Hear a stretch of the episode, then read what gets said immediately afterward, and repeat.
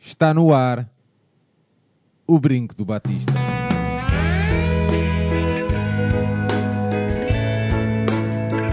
Que viva o Vitor Batista!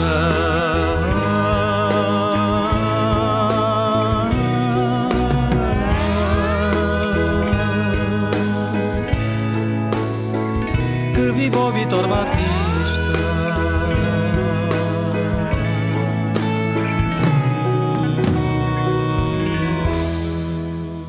Bem-vindos a este 53 ou como se diz aqui no Barreiro, episódio número 53 do Brinco do Batista, um podcast do projeto Benfica Independente. Benfica Independente que está no Patreon, em patreon barra SLB Independente e temos o nosso site em www.benficaindependente.com.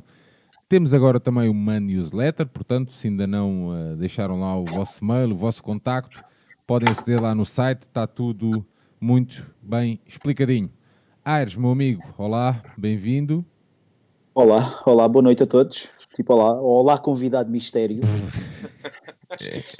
Voz, Diz voz. o Asa quando vai levantando a camisa. Bem estranho este momento. agora. Estranho, não é? Epá, epá, posso fazer isso, acho eu. Acho que ele não está a ver. Aires, uma resposta rápida para depois passarmos a uma pergunta mais complexa. Ahm, à data que este episódio vai sair, portanto, daqui a bocadinho, nós estamos a gravar, nós estamos a gravar na noite Dia antes. 17 de setembro. Dia 17 de setembro, não é? Dia 18 dá-se início então à Liga de Portugal, a Liga de Futebol Profissional. Aires, adeptos no estádio, sim ou não? Porquê?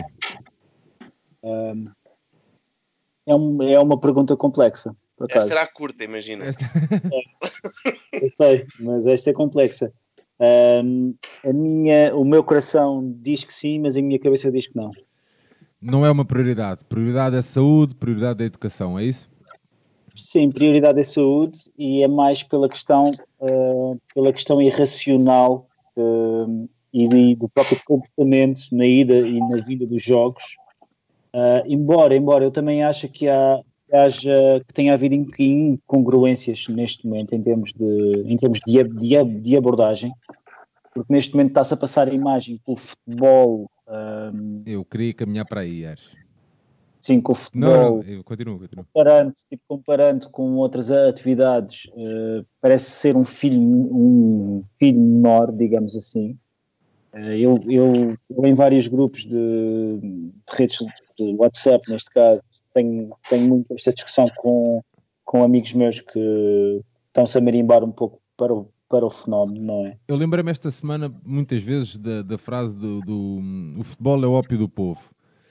E fixei-me ali no povo e fixei-me também de não estarmos eh, de alguma forma eh, a capitalizar a diferença ou discriminação que existe, aliás, era esta a expressão que eu queria usar, para com o adepto de futebol.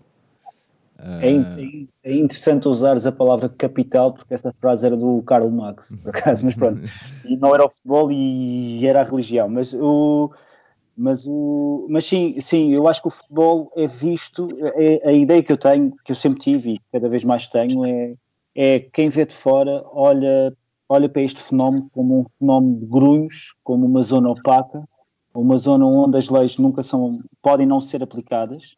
E é fácil ver aquela, aquela batalha ou aquela luta que, que nós aqui estamos sempre a falar do próprio cartão da adepto, é um pouco o reflexo disso.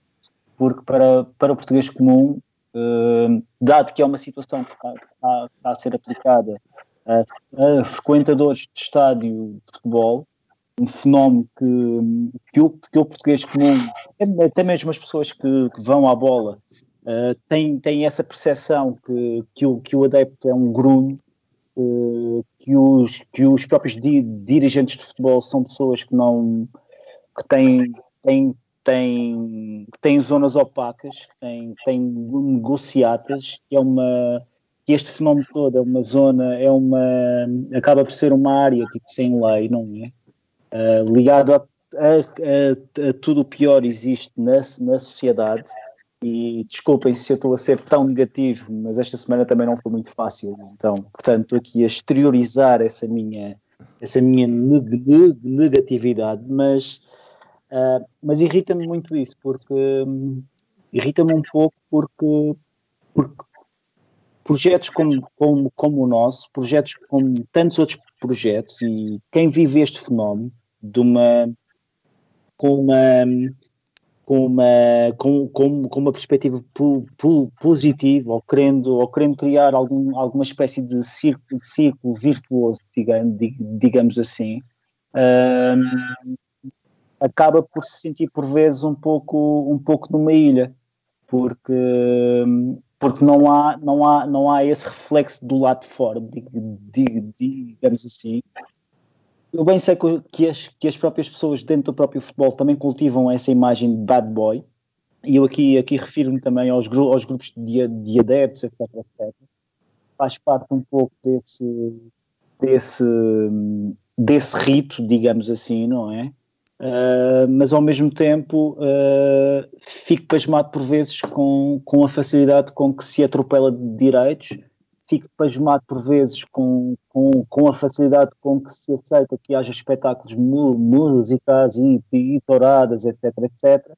E para o futebol, um, e eu aqui nem sequer falo da Primeira Liga, isso aí os clubes, bem ou mal, vão sempre se conseguir sustentar, diga, digamos assim, mas para clubes como clubes no Campeonato Nacional de Séniores, ou mesmo em, em, divisões abaixo, essa situação é um pouco precária, porque dependem efetivamente de algumas receitas de, de, de bilheteira, um, dependem do próprio dinheiro das próprias escolas de, de formação, e parece que, que, esse, que esta questão, num sector ou num desporto que eu vou, vou tirar um número que movimenta 200, 200 mil jogadores federados, atenção, um, e, no qual estima-se que 5 ou 6 milhões de pessoas tipo, são, são adeptas, não é? seguem o fenómeno, é, uma, é, um, é algo que é, que é considerado tipo, como uma, uma coisa menor.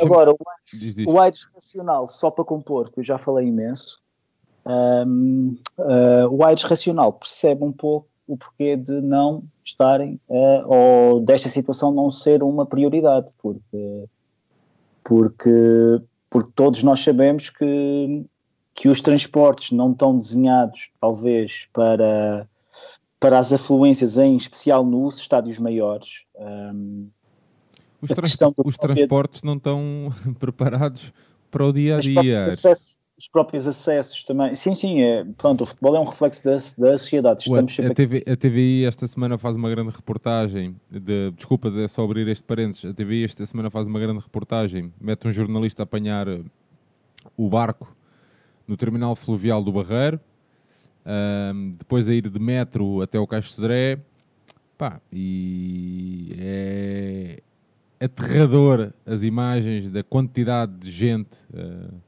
uh, os, todos os, os, transportes àquela hora, num, perto das 7 da manhã, sobrelotados. Portanto, era só para fazer esta adenda. Epá, é, não, é, não é o futebol, é, é, o dia a dia. Uh, é o dia a dia de milhares e milhares de pessoas. É? Sim, sim. E, e só completando, pronto, um, eu compreendo que, que isto não esteja no topo das, das prioridades, mas creio que já devia ter, ter ocorrido algum tipo de teste. A própria Liga tentou fazer o teste. Podemos criticar a Liga em muita coisa, mas a Liga tentou fazer esse teste em jogos particulares e nunca foi dada essa permissão. E foi dada a permissão, hum, portanto, a, mani a, manifestações religiosas em Fátima, que reuniram 55 mil, mil pessoas. Atenção, a área grande, eu sei, mas claramente não havia distanciamento social ali. Um, e permitiu-se também, e, e, ainda bem que se permite manifestações políticas e comícios e festas e o avante, nós aqui já demos a nossa, a nossa opinião por isso e eu, eu, eu concordo que respeitando as normas isso tem, tem sempre que, isso, que existir. Ou aquela, é. aquela turma de vermelho, eu partilhei na minha, na, na minha timeline, dá lições de organização de eventos, má frente. Já dá, dá muitos anos atrás.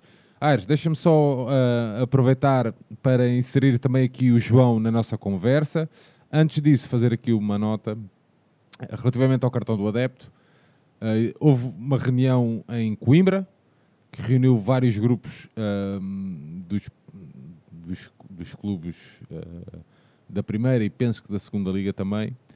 Uh, do Benfica estava não estava ninguém ligado aos dois principais grupos organizados de sócios, mas estava uh, um elemento do, do Benfica. E fica a informação que, mais uma vez, o Benfica vai estar só nesta luta. Uh, okay. Portanto, os dois grandes. Uh, os outros dois, sim. Os outros dois grandes clubes portugueses, ou com maior expressão, mais uma vez, decidiram a irem pelo caminho mais fácil ou que dá mais jeito, isso depois cada um fará interpreta. Sua, interpreta da maneira que quiser. João Tibério, olá meu amigo, bem-vindo. Alô, alô, tá alô, tu, tudo tá, bem? Está tudo bem, meu amigo? Sim, sempre, tem que ser. João, a mesma pergunta para ti, adeptos no estádio sim ou não, uh, e porquê? Um, é em tudo semelhante à, à resposta do Aires, embora hum, eu não sei sequer se, se a parte de hum, se faz sentido, ou seja, por um lado queremos ver futebol, por outro lado não queremos Mas, sem adeptos, tudo isto. João, essa é decisão, esta decisão não deve ser tua. Tu como, tu como adepto não, não podes ou não, não deves ter o direito de decidir eu não me sinto confortável para ir mas sei que existe possibilidade de. Ou seja, eu sei que o estádio vai levar mil pessoas, portanto, eu se quiser ir, se me sentir confortável, vou. Oh, mas essa questão de passar sempre uh, esse, esse ónus para as pessoas é um bocado perigoso. É como a história do, do, do, da educação dos teus filhos e se o estádio é não superior não, certo, isto. mas eu estou a lançar, estou a lançar dados aqui para a nossa eu conversa. Eu sei, eu sei. Estou a dizer que eu, que eu acho que há coisas que realmente o Estado ainda por cima não sendo eu um liberal em quase nessas coisas, não acho que os, acho que o Estado tem a obrigação e direito um, a tomar partido numa série de coisas que acabam por defender ou defender as pessoas. Uh, em, em há uns tempos, oh, uns tempos foi hoje, quando estava com os meus pais por causa de uma, de uma conversa de devemos ou não, a partir de uma frase do Daniel Oliveira, de, devemos ou não um, proteger os mais velhos, se significar que os mais novos, por exemplo, se é dos miúdos irem para a escola ou não, um, a prioridade tem que ser os miúdos e não os mais velhos. Isto é, é uma, uma decisão muito delicada. Porque, por outro lado, se calhar vais perguntar com os velhotes, os velhotes vão dizer: pá, eu não me importo correr o risco, se morrer hoje, morro.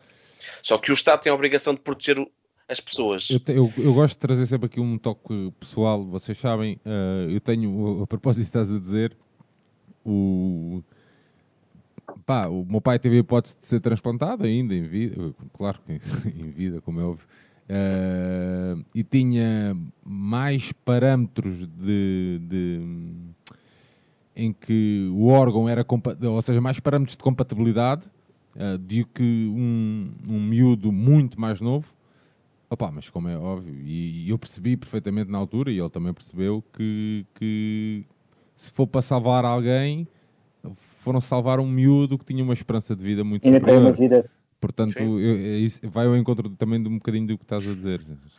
É, pá, é porque, imaginemos que um, estamos a fazer uma análise hipotéticas para tentar explicar um pouco tudo isto, uh, que o, o, o, o idoso prefere correr o risco e se for contaminado, ao menos continua a dar-se com, com, o neto.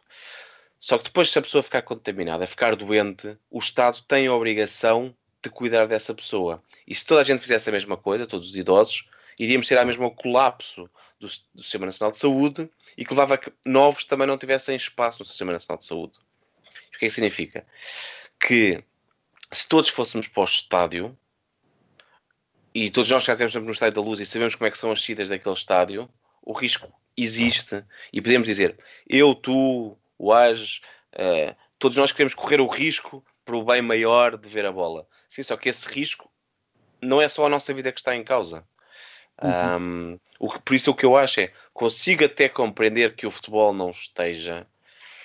Agora há outros outros esportes, outras atividades que eu tenho mais dúvidas, quer seja uma tourada, mas a tourada é também porque tenho uma, uma, um, Uma um dúvida, especial... mas uma dúvida, mas agora é uma dúvida, de- nem é dúvida nenhuma. Exato. Hum, há, há coisas que eu compreendo, porque também é inegável que, obviamente, nós no futebol exaltamos mais, tal como quando bebemos copos, ficamos mais descontrolados. E um futebol que também que fosse sem relotes, sem nada, também ia ser bastante agradável. Sem as amizades que se fazem à volta. Muito bem. Falamos só já em off, estávamos aqui a, a discutir um, um outro assunto, um outro tema, que é, vou aproveitar e meto, falamos entre os três ah, de uma forma muito rápida. Ahm, Neymar veio ao público queixar-se de, de uma de uma que tinha sido alvo de insultos ah, racistas no jogo contra o Marselha, onde foram N, N expulsões e acabou tudo Uh, foi uma grande confusão aquele final de jogo. Não pondo sequer em causa, nem é nada dessa, disso que, que, que eu quero fazer, uh, se foram ou não verdade, ou se aconteceu ou não, quero acreditar que sim, não, não tenho motivos para, para não acreditar, mas uh, não deixa de ser curioso que Neymar, que raramente tomou posição sobre uh, estes assuntos mais delicados, vá, permita uma expressão, não deixa de ser curioso que Neymar tome esta posição ou venha público exatamente numa altura em que muda de patrocinador principal para uma empresa que está, que, tem, que a sua história está ligada a grandes, uh, grandes atletas negros, Pelé, Eusébio. Uh, vocês acham que existe aqui uma relação ou, é, ou isto que eu estou aqui a dizer não, não tem qualquer sentido nem qualquer fundamento? Pai, eu diria que hum, eu, eu quero é que eu tenho noção que existem provavelmente uma espécie de guidelines das marcas para, para, que, ele, para que certos uh, jogadores, figuras que os representem, um, não sejam muito polémicos, que evitem certos assuntos. Era, o- era o que a gente falava co- a, a propósito do futebol, do futebol feminino, Exato. um, nos idos de episódio 13, por exemplo. Aí. Ou seja, quero acreditar que as marcas deem isso, às vezes elas dão esse, esse toque às figuras que, que as representam, outras vezes nem é preciso e a pessoa já faz uma autocensura e já sabe, ah, se calhar é melhor não falar disto, falar deste político ou falar deste, hum, deste caso de racismo. O que, o que estás aqui é a levantar como um cenário possível é ser o contrário. A própria Puma ter já uma tradição em que ela própria hum, aconselha, se calhar, as pessoas a dizerem pá, aqui estás à vontade para tomares partido. E isso ah, justificaria, hum, isto significaria que hum, o Neymar, depois de tantos anos calado, se- sentir-se-ia desta vez à vontade para falar, porque também quero acreditar, conhecendo o mundo em que vivemos, que ele já terá passado por isto muitas vezes. E se calhar nunca se sentiu foi ah, engajado politicamente para comprar esta guerra. Ares, que, que, que, que- de que forma, é que- de que forma é que vês sim. isto? Fará algum sentido esta, esta história que eu estou aqui a criar? Ou... Faz, faz, faz. E quando estávamos a discutir isto antes em off, hum, tu até perguntaste qual era, qual era o sponsorship do, do Hamilton a nível de a nível de a nível de calçado desportivo e é precisamente a Puma. E conforme nós temos vindo nos últimos tempos a ver, o Hamilton deve, deve ser das pessoas mais, mais engajadas com a, com a causa hum, em termos mediáticos. Num, desporto, Aliás, num desporto que é claramente.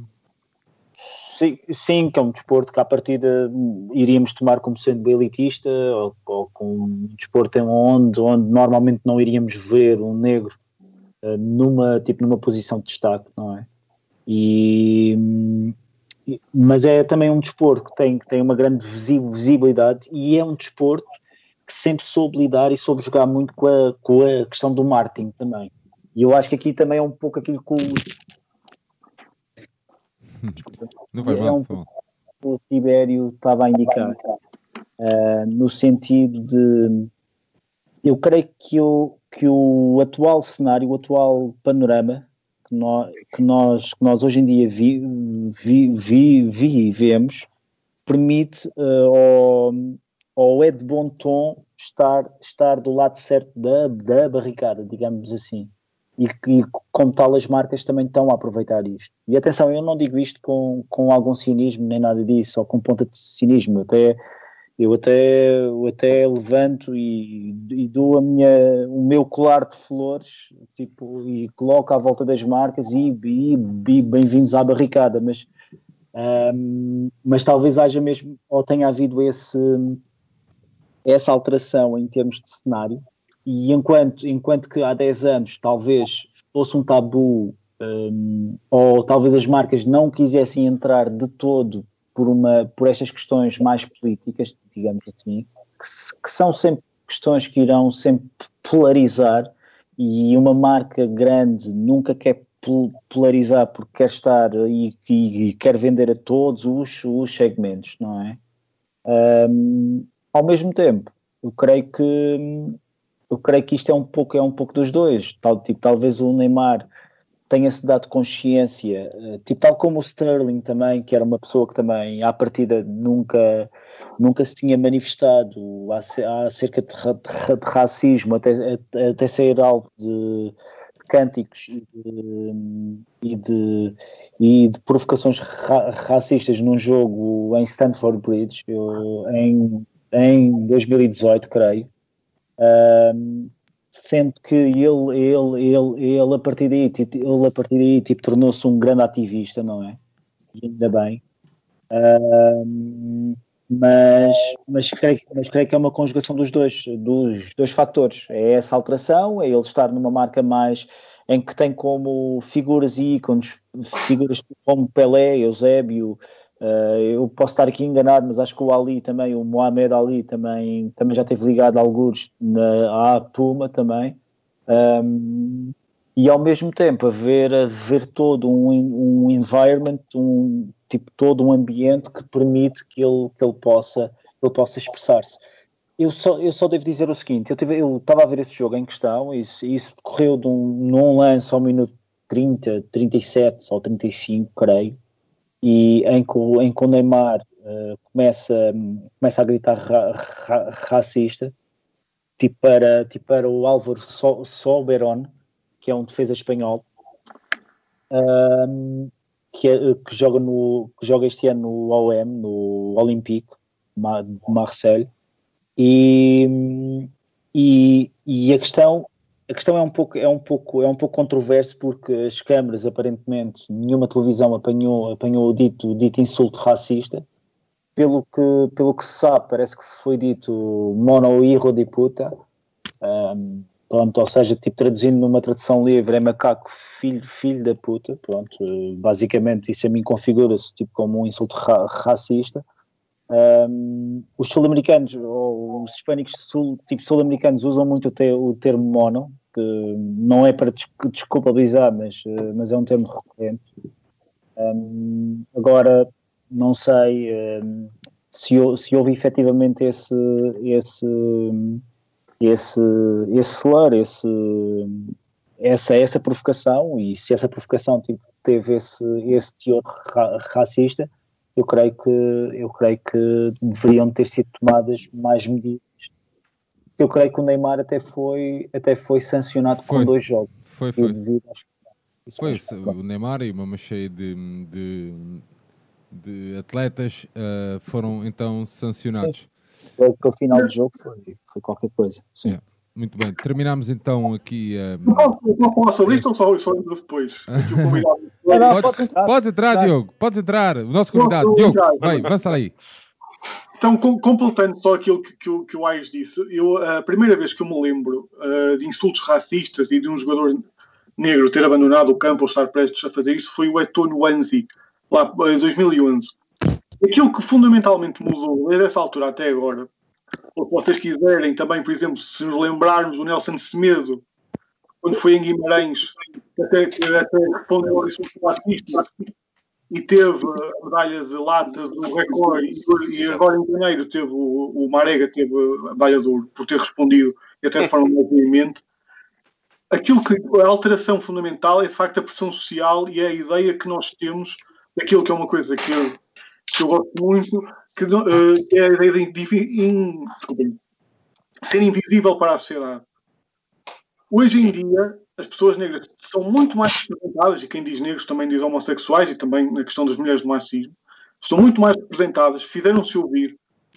A sociedade começou a, a, ter que lidar também com os seus anseios e também com as suas reivindicações, que são da mais elementar justiça. E eu acho que uh, aquilo que leva hoje mais jogadores estarem, como o estava a dizer, engajados, é precisamente o reflexo daquilo que se criou na sociedade e que, que começou por ser um movimento minoritário ou relativamente chato que não ia levar a lado nenhum, hoje tornou-se uma coisa a grande escala e que isso naturalmente, que é um, já há setores que se chateiam muito com isso, mas que traz as grandes marcas, mas faz parte do processo. E ainda bem, é, é, é e no fundo aquilo que se está, está, a tentar fazer é tornar algumas coisas inaceitáveis, como por exemplo os racistas, e outras coisas mais aceitáveis, como, sei lá, por exemplo, o casamento entre pessoas do mesmo sexo. E de facto é essa pressão social que faz toda a diferença, e é por isso, por exemplo, só para completar, que o episódio do Marega é uh, de ouro. Porque aquilo que ele faz é eu assino um jogo, a minha dignidade está em causa e assim eu não, eu não tenho que lidar com isto enquanto jogador. E quando ele se recusa, ele numa posição de privilégio social, no sentido de ser jogador de futebol, quando, quando faz isso, acho que dá um passo e é também é uma questão de força que os movimentos antirracistas têm tomado e que eu acho que, sim, que é importante. E isso traz cada vez mais gente para, para o movimento e é, e é por isso que também a reflexo disso aparecem jogadores que há umas gerações atrás estavam só focados em jogar futebol uh, a ter opiniões políticas e no caso até do Neymar e do Sterling muito bem gizados. Muito bem, o nosso convidado a, a, a aparecer aqui de rompante com palavras muito acertadas. Diogo, uh, já, te vamos, uh, já te vamos apresentar. Eu queria só fazer aqui uma nota que hum, quando meti aquele assunto do, também da, sobre entrar nos estádios ou não, e Diogo, já te vou passar a palavra se quiseres também fazer alguma nota sobre isso. Um, só para dizer que o nosso ouvinte Manuel Neves no domingo estará na TV 24 a fazer uma análise uh, sobre esta temática, portanto, por isso é que eu me lembrei também de, de trazer este, este assunto aqui ao brinco. Uh, vamos ouvir aqui a queixa da. Diz, diz. Terça-feira Diz, diz? Sim. Se ele estiver curado da depressão de terça-feira, acho que irá à TV 24. isso, não, isso não está, isso não está. Isto é, é, é queixa das almas jovens censuradas. A gente já volta. Que adormecemos no seu ombro, sonos vazios despovoados de personagens do assombro. Eu não estou a ouvir o Zé Mário Branco, é suposto. Dão-nos a capa do Evangelho e um pacote de tabaco. Dão-nos um pente e um espelho para pentearmos um macaco. O nosso convidado nasceu em 1989, uh, oito dias depois do Benfica Marco 11-0, onde eu já fui tão feliz para a Taça de Portugal quatro dias depois do empate a zero no Porto, Benfica, e um dia antes do Benfica 2, uh, Leixões 1. Um. Provavelmente foi isso que o fez gostar de futebol. Com licenciatura no desporto, já foi treinador, é autor do blog Segunda Bola, escreve para o blog Lateral Esquerdo uh, e é coautor do Efeito Laje, um livro que fizemos uh, sobre o Benfica de Laje 18-19, que fizemos, não, que fez, trabalha na Câmara Municipal de São João da Madeira, mas na área do turismo industrial. Diogo, olá, bem-vindo, meu amigo. Obrigado por ter aceito o nosso convite. Certo. Diogo, o, o, o futebol um, é tudo para ti ou não? não? Não é tudo, mas é uma, é uma parte grande da, da, da minha vida. Eu, eu, no fundo, eu, eu estou aqui com um três adeptos fervorosos, mas eu no futebol sou uma espécie de burocrata não é? Portanto, eu sou uma que sou aquele gajo que está ali a ver o que é que os jogadores fazem, o que é que eles têm de fazer melhor para chegar mais vezes à baliza do adversário e menos vezes à nossa. Portanto, todos os pormenores, eh, frame a frame, jogada a jogada. Portanto, toda a equipa como está em conjunto, se está muito compacta, se não está, se dá para desequilibrar, se não dá, enfim, esse tipo de, de coisas.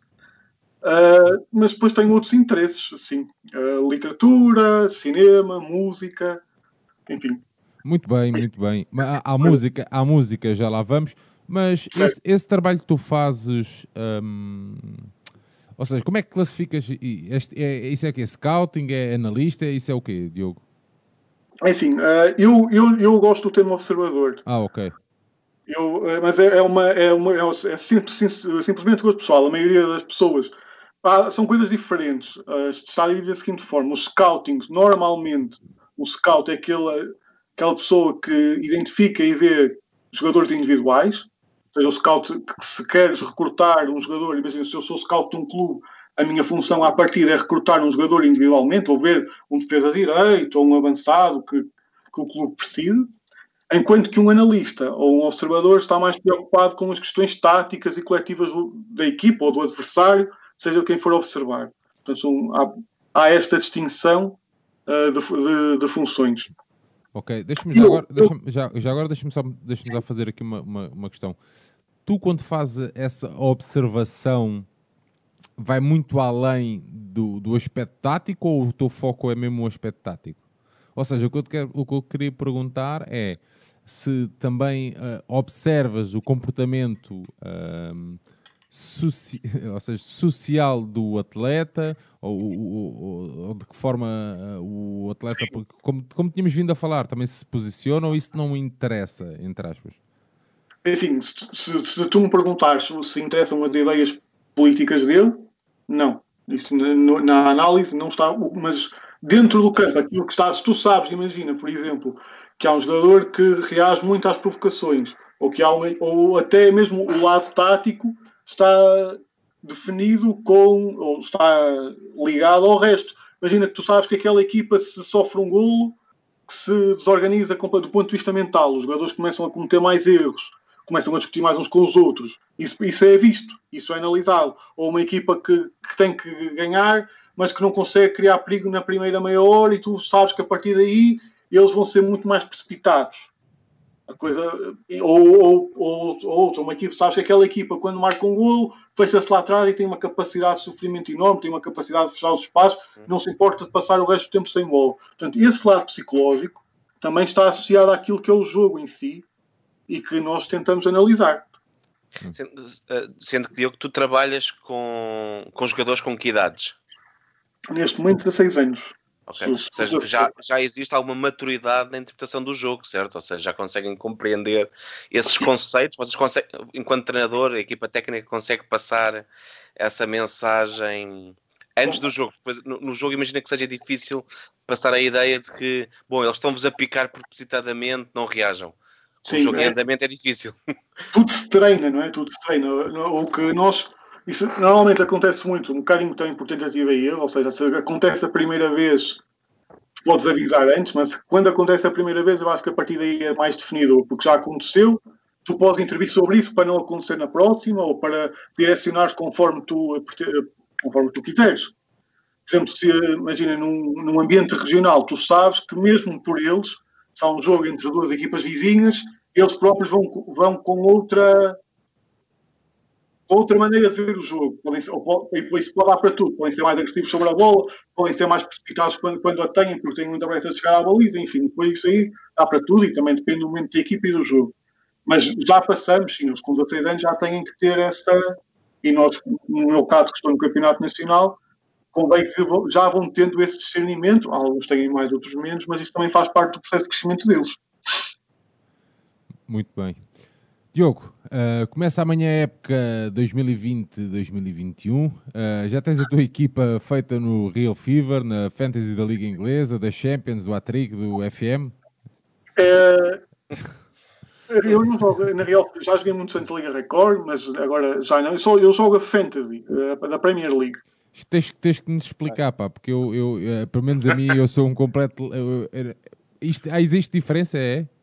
Imagina, tu, a, a, Real Fever é para a Liga Portuguesa. A ah. Fantasy é semelhante, mas é para a Liga Inglesa. Ah, ok. Eu não sei se vocês, pronto, como tu és um leigo, mas não sei se vocês nos estão, há podcasts sobre isso. há contas de Twitter só dedicadas à. Mas é uma comunidade enorme, são milhões de pessoas. Há malta que, que se dedica àquilo, presumo, não sei se é a tempo inteiro, mas presumivelmente há todo o tipo de estatísticas que tu possas imaginar para escolher o jogador mais adequado. Portanto, é toda uma comunidade que, que ali se junta à volta do, Isto- da Fantasy. Isto já não é um, um hobby, é isso? Já não é. Há uma malta que já Ah, mesmo acho que isto a malta não é um hobby, não. Acho que alguma malta já é uma coisa muito. Mas, mas então explicando, então começando aqui pelo Real Fever, isto, isto aqui é o quê, basicamente? É- é- é- de uma forma simples, isto aqui é o quê? É, é- é um CM? É, é- é uma liga, é, uma- Não. é uma liga recorde mais profissionalizada? Isto é o quê? É uma liga recorde com regras um bocadinho diferentes. Ou seja, tu, se tu tens um orçamento, tu podes escolher um plantel, creio que de 15 jogadores, em que tens um orçamento, cada jogador tem um valor e não podes ter aquele orçamento. Na Real Fever, eu creio que tu tens, três, tens que escolher três jogadores máximo por equipa. Portanto, não podes ter, não podes ter por exemplo, o plantel inteiro do, do Benfica. Ah, e depois, os jogadores são pontuados conforme aquilo que vão fazer no jogo. Por exemplo, os defesas, se não sofrerem golo, têm pontos extra. O atacante, se marcar golo, tem ponto extra. O médio também, se fizer uma assistência, também tem, tem, tem pontos. Se marcar golo também, imagina um defesa que marque golo, tem muitos pontos. Portanto, essas improbabilidades, um guarda-redes que não sofra golo também pontua. Portanto, é, é mais ou menos assim que funciona. E o jogo basicamente é, é- é- é fazer mais pontos por. É, é, é- é por jornada? Como é que é? Como é que é? É por jornada, é por, é por jornada. Imagina, tu fazes por jornada e depois acumula no fim. Então, mas e a equipa fica sempre feita? Como é que é isso?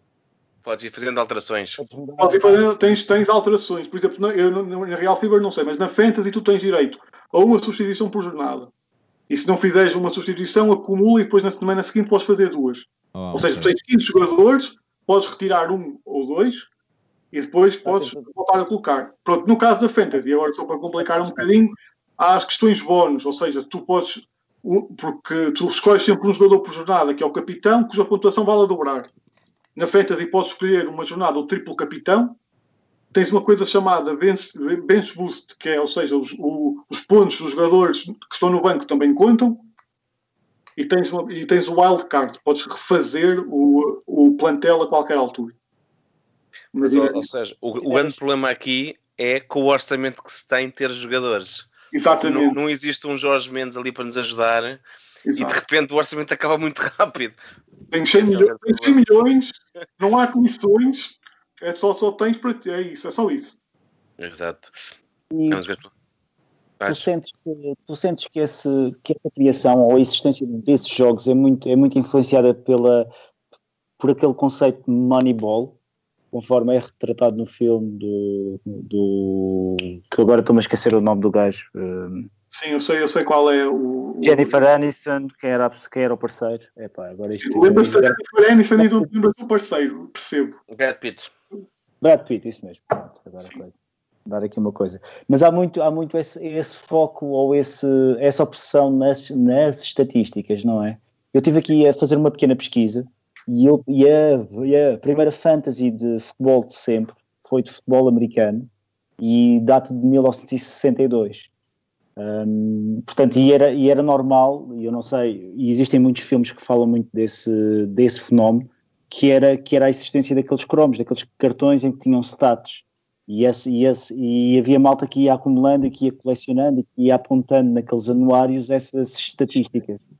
Tu sentes que esta que a existência deste tipo de ligas de fantasia advém dessa, dessa constante obsessão com, com o acumular de data no jogo, ou não?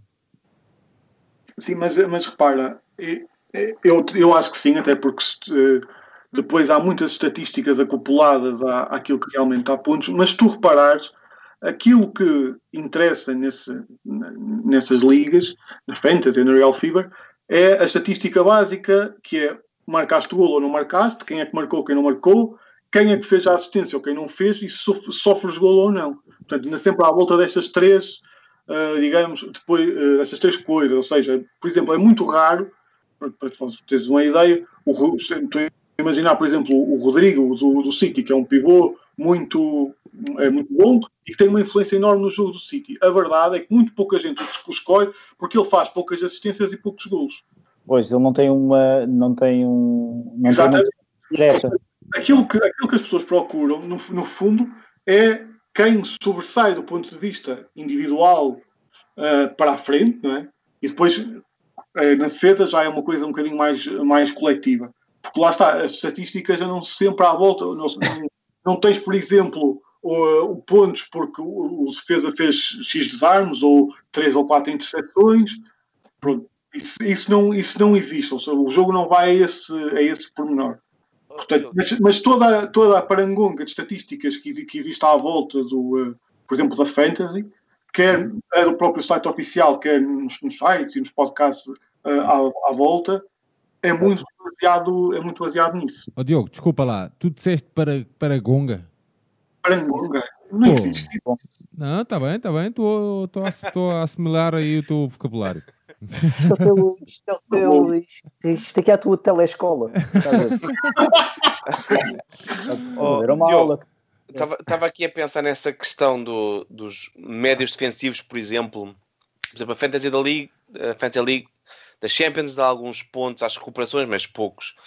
Um, achas que este, o facto de tanta gente jogar estes jogos pode estar a enviesar a forma como os, o leigo olha para o jogo? Ou seja, Uh, quando depois às vezes, agora, um exemplo, quando toda a gente odeia o Weigl porque ele não faz passos de ruptura ou ele não faz não sei o quê, estamos a ficar com uma visão dos jogadores que é baseada nestes jogos que dão poucos pontos versus uma real percepção de como é que funciona o jogo? Mas eu, eu, eu acho que os jogos, quando muito acentuam essa, essa ideia, eu não, não me lembro de, ou não, não acho que tenha existido um tempo em que um jogador, por exemplo, como o Rodrigo, seja altamente valorizado. Eu acho que, no, no fundo, pronto, os leigos é mais ou menos isto. Seja, há aquela malta que diz eles não fazem nada, não faz passe, uh, está por ele, ou então, e depois há aquela que é para parecer inteligente, diz: Não, opa, este jogador é muito importante na equipa, quase não se dá por ele, é um jogador invisível, pá, mas se ele não estiver ali, portanto, as discussões adeptas andam muito à volta destas duas, destes dois conceitos. Uh, para um treinador, obviamente que um jogador que joga ali na, naquela posição é, é, fundamental e é fundamental que seja bom. Uh, mas eu acho que a fantasy acentua essa ideia, porque lá está, a fantasy é um desporto tão popular porque vai buscar à raiz daquilo que são, que, é, que são os adeptos, não é? Aquilo que eles gostam, que são os gols, as assistências, o gol, o gol que sofre ou que não sofre. Se, por exemplo, as recuperações de bola fossem muito importantes nos, para os adeptos, certamente que isso teria mais pontos, ou o drible, uhum. seja, seja o que for. E, portanto, eu acho que aí acho que acentua a ideia, uh, ajuda a enviesar, ou seja, claro que ajuda a ter uma perspectiva mais individualizada do jogo. Vou-te dar um exemplo. Eu já, já tive jogos, eu tenho, tenho jogadores na minha equipa da Fantasy, em que aconteceram as duas coisas. Ou seja, ele teve um jogo péssimo, mas marcou um golo e fez muitos pontos. Como também já tive jogadores que fizeram jogos absolutamente inacreditáveis e chegaram ao fim e tiveram dois pontos ou três. Portanto, uhum. isso, isso acontece e, e, faz, e faz parte. Oh, Diogo, Mas eu acho diz, que é individual. Sim, diz, Sérgio. Ia-te perguntar, uh, uh, qual é a tua equipa então? A minha equipa na Fantasy este, este ano uh, chama-se Laranja Carajo, que é uma homenagem ao Bielsa, que uhum. não sei se vocês sabem, o Bielsa quando é campeão há um vídeo no, no YouTube aconselho a ver, acho que vocês vão gostar. Um vídeo no YouTube em que ele fica muito famoso, em que ele está às cabalitas de um jogador qualquer e diz Newells, carajo, Newells. Assim. É, um, é, um vídeo, é, um vídeo, muito conhecido uh, e, portanto, a minha equipa ficou laranja, carajo. Olha, mas e, e, e então, e, quais são estes, estes teus 15 atletas? É assim, eu, eu tenho uma regra a jogar, eu jogo a Fantasy porque eu tenho uma liga com os meus amigos Uh, e eles levam aquilo muito a sério eu esqueço metade das vezes de fazer uh, ah. equipe, enfim. Mas eu tenho duas regras para este ano. A primeira é se tenho sempre três jogadores do City, que é a equipa mais que eu gosto mais e que, portanto, tenho que ter sempre três jogadores deles. Mas, e um mas, é, mas é uma equipa, é, é, a segunda de Manchester, não é? É na, na, classificação é a primeira, depois no resto. mas, mas diz isto, desculpa. Sim, opa, mas é sempre um prazer ver-te apoiar jogadores como Bruno Fernandes e deu Não, não, não, não. Eu tô, porque o primeiro é o UFC United. Era por aí. Não, era por aí. Não, não, não, era uma brincadeira. Mas eu queria era saber qual eram os teus os, os jogadores então que tu tinhas aí no teu plantel Eu, eu, virtual. a minha ideia é sempre do meio campo à frente meter os jogadores que eu gosto e os defesas também. Portanto, imagina, pá, certamente que vou ter o De Bruyne, tenho o, Cliche do Leeds, eh, vou ter o Aizati, que é um jogador do Brighton, que é um, que é um tipo que eu gosto bastante. Tenho o Madison do, eh, do Leicester, portanto, tem os trabalhos do Arsenal, portanto, é sempre assim todo um conjunto de, é, são jogadores que eu gosto. Não, eu não ligo muito à pontuação, estou ali um bocado mais por diversão. Portanto, assim, os meus amigos sim, levam aquilo a sério e fazem contas e essas coisas. Eu, Então, eu então, então quer dizer que nós aqui nós estamos a tentar fazer uma equipa, não é? E estávamos aqui a tentar contar com, com um especialista, não é? Não, posso, pá, eu posso, posso aj- ajudar como especialista, mas não quer dizer que eu cumpra na minha equipa. Aliás, aliás, o Sérgio nota-se que até já está a fazer o registro e tudo. Tá, Estava à procura, eu não queria errar o nome. Estava aqui à procura do, do super atleta para ele meter, pá, e não queria estar aqui a errar a dar barraca, por isso estava aqui a pesquisar. O super atleta é o André Almeida. Não, espera aí, calma aí, calma contigo, João. Puscas.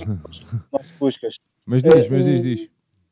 E Diogo, e Diogo, posso só fazer uma questão? Não sei se jogaste também FM ou não. Sim, sim. FM, Eu Devo, devo dizer que o ponto alto, desculpa, o ponto alto da minha carreira no, foi, no- ainda foi, creio que no último Championship Manager foi levar a São Joanense da segunda Divisão B a campeã nacional. ok? É, Então, Foi, foi sempre seguido a subir. ah, Foi, é, mas, usaste, mas usaste o Tomadeira. não, não, Algum daqueles epifenómenos de cigal. não, não foi, já foi depois, já foi depois. Foi no último CM, acho que esse não é o último CM, ué. Que Ah, não, por acaso. Não. Ah, Não Acho sei. que não. A transição é em 2005 Pois, Tá. O, o Tomadeira é 2001, 2002, salvo erro. e eu em 2002, mas o Cigalco ainda estava em 2003, 2004. Eu Não, não, o o Cigalgo estava lá na Ucrânia, ele não queria ir para um clube da segunda B portuguesa. Sabes a real história dele? Ele foi, ele foi fazer um treino de captação, não foi de captação, de. Não, ele era mesmo uma esperança. Esses números que vocês viram no, FM, há alguns, portanto, tirando Tomadeira, que é a história que toda a gente conhece, Sim. eles são mesmo. hum, Eram espécies. são, são mesmo esperanças. Eu, lembro, por exemplo, o Roncato, não sei se vocês se recordam que jogou aqui no Bolonenses. Isso mesmo. Uh, era uma grande esperança do futebol brasileiro. Eu, normalmente o, FM não, não inventa muito, são, são mesmo esperanças que estão. Tem uma, uma base, uma, uma equipa a trabalhar muito significativa de Eu, scouting. eu queria pôr na minha equipa. Oh, oh, oh, Diogo, desculpa lá, já, já descobri aqui, o- estava-me aqui a faltar o primeiro nome. É o Adebayo Akinfewa. Não sabem quem é? É aquele, eh, aquele jogador negro do ICOM. Que é, Ah, é muito o- grandalhão. Sim, o Matelão, sim, Sim, sim, o o último gol, é verdade, é verdade. Não, era só, era só para meter a piada, era só para fazer isto. Mas a, a propósito do futebol do, do, do FM, Oh, Já- O Klopp para ele, isso. Exatamente. A propósito do FM, já ah, houve muita malta a sair, ah, que jogava que acabou por ter. ah, Essa questão. A minha, a minha questão era essa, era, tu sentes que há uma, há uma geração de, op- de observadores e de pessoas que trabalham ligadas ao jogo que começaram, que começaram a jogar FM, ou não? Sim, Algum- sim. assim? A, a minha, sim, a minha geração é.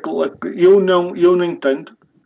Eu já tinha, quando jogava, já tinha definido e não, e não me influenciou muito por outras coisas. Ah, mas o FM, claramente, sim. A mim, sei lá, eu tenho, imagina, eu tenho 31 anos. Se te disser que metade dos treinadores da minha idade, ou, ou pouco mais velhos, se a primeira memória de, de treino, eh, de ser treinador, lhes vem do FM e que quiseram passar isso para a realidade, a partir, se eu disser metade, não estou a mentir, ou até mais. De facto, teve impacto, influência eh, na, na, na vida deles, é inegável. Há mesmo muita gente que fica influenciada e que depois vai, vai para o terreno. Ó Diogo, já que tam- estamos aqui a falar do, do FM, o que, o que é que começou ah, primeiro no teu caso? O, o amor ao, ao jogo, ao treino ou ao, ao videojogo? Vá? Não, foi, a mim foi, foi o, o amor ao, ao jogo. Desde, desde pequenino que sou, que, que, sou adepto de futebol, jogava muito quando era, quando era miúdo, comecei a ver muito, e no meu caso, aquilo que teve uma influência, uh, eu tinha 17 anos e é o Mundial de 2006. E no Mundial de 2006, o André Vilas Boas faz um conjunto de crónicas para o jogo, o jornal O Jogo, sobre análise tática. E eu, desde, desde aí, fiquei absolutamente encantado. Com ele? Uh, ele, ele, usava termos uh, que, eu, que eu não conhecia e que ainda hoje, pronto, também alguns já não são tão usados, mas era uma, uma escrita bastante cuidada. Eu fiquei encantado com aquilo. Uh, sempre gostei muito de perceber como é que as coisas funcionam e direcionei esse interesse para 22 gajos a correr atrás de uma bola. Ele, ele, ele que começou também a fazer só observações em modo sim. amador, a deixar na caixa de correio do, do Bobby Robson. Estatísticas, exatamente, sim. Eles eram vizinhos. Uh, há um dia que o, uh, que o Vilas Boas aborda o Robson na rua, uhum. e o Robson uh, disse: ah, Tu queres vir? Então anda. E, e levou para antas para ver os treinos é uma coisa que hoje em dia pronto, seria impensável, eram outros tempos, mas foi assim que funcionou. Oh, Diogo, oh, Diogo, mas de que forma é que estes, este, estávamos a falar aqui dos jogos, mas de, de, que forma é que também estes jogos podem ajudar o treinador? Uh, é assim, no, uh, há uns anos havia equipas que começavam a procura dos jogadores uh, na, para, para contratar no FM. Lá está, precisamente porque existia essa base de dados precisamente porque quando um jogador era bom, era porque havia alguma esperança, alguma expectativa, pelo menos de quem está ali na, na sua zona geográfica mais próxima, que ele pudesse render, e havia essa base, claramente. Hoje em dia, eu acho que é mais difícil, porque mesmo os clubes já têm acesso a plataformas como o iScout ou o Instat, em que conseguem ver jogos de todas as divisões, conseguem ver tudo e mais alguma coisa, e essa ideia de usar o FM uh, ficou um bocadinho em desuso. Mas há uns anos era, aliás, assumido inclusivamente pelos próprios clubes, que parte do processo de recrutamento era usar a base de dados do, uh, do mas FM. Isso por, mas isso porque eles consideravam que a própria rede de observadores e a própria e os próprios valores que eram dados pelo jogo ao, a um dito jogador estavam corretos, é isso? Até que ponto é que mais do que isso, eu acho que mais do que ser correto ou não, porque quem faz a base de dados a esse nível eram uhum. pessoas, eram adeptos que, que, que faziam da, da, da, sua zona. Portanto, não eram necessariamente treinadores. A questão aqui é, é aquela ideia, era aquele jogador que se distinguia. Ou seja, tu, à partida, nós quando vamos ver um, um jogo de sub-15 ou até de sub-18, sub-19, é óbvio, mesmo para um, um leigo, digamos, para usar a vossa expressão, uh, consegue ver quem é que se distingue. Okay. Consegue ver que aquele jogador uh, tem drible ou tem alguma capacidade diferente dos outros. Não sendo fidedigno, obviamente, e nenhum clube, acho eu, que eu saiba, contratou só pelo FM, mas dava para tu teres uma ideia que havia ali qualquer coisa que se calhar valia a pena ver. Percebes? E isso, numa, sei lá, estamos a falar há 10, 15 anos, onde o vídeo não era uma coisa tão presente na vida de quem analisa futebol, isso foi importante e houve clubes que assumiram isso e parece-me uma ideia interessante para um clube que tinha menos recursos e menos capacidade de, de chegar até aos jogos. Pois, pois. E, e não sentes que com isso, com essa ou seja, com esta maior acessibilidade de um, de um adepto comum a, esta, a estas plataformas em que se vê a treinar uma equipa não sentes que isso que há uma percepção que qualquer pessoa pode ser um treinador?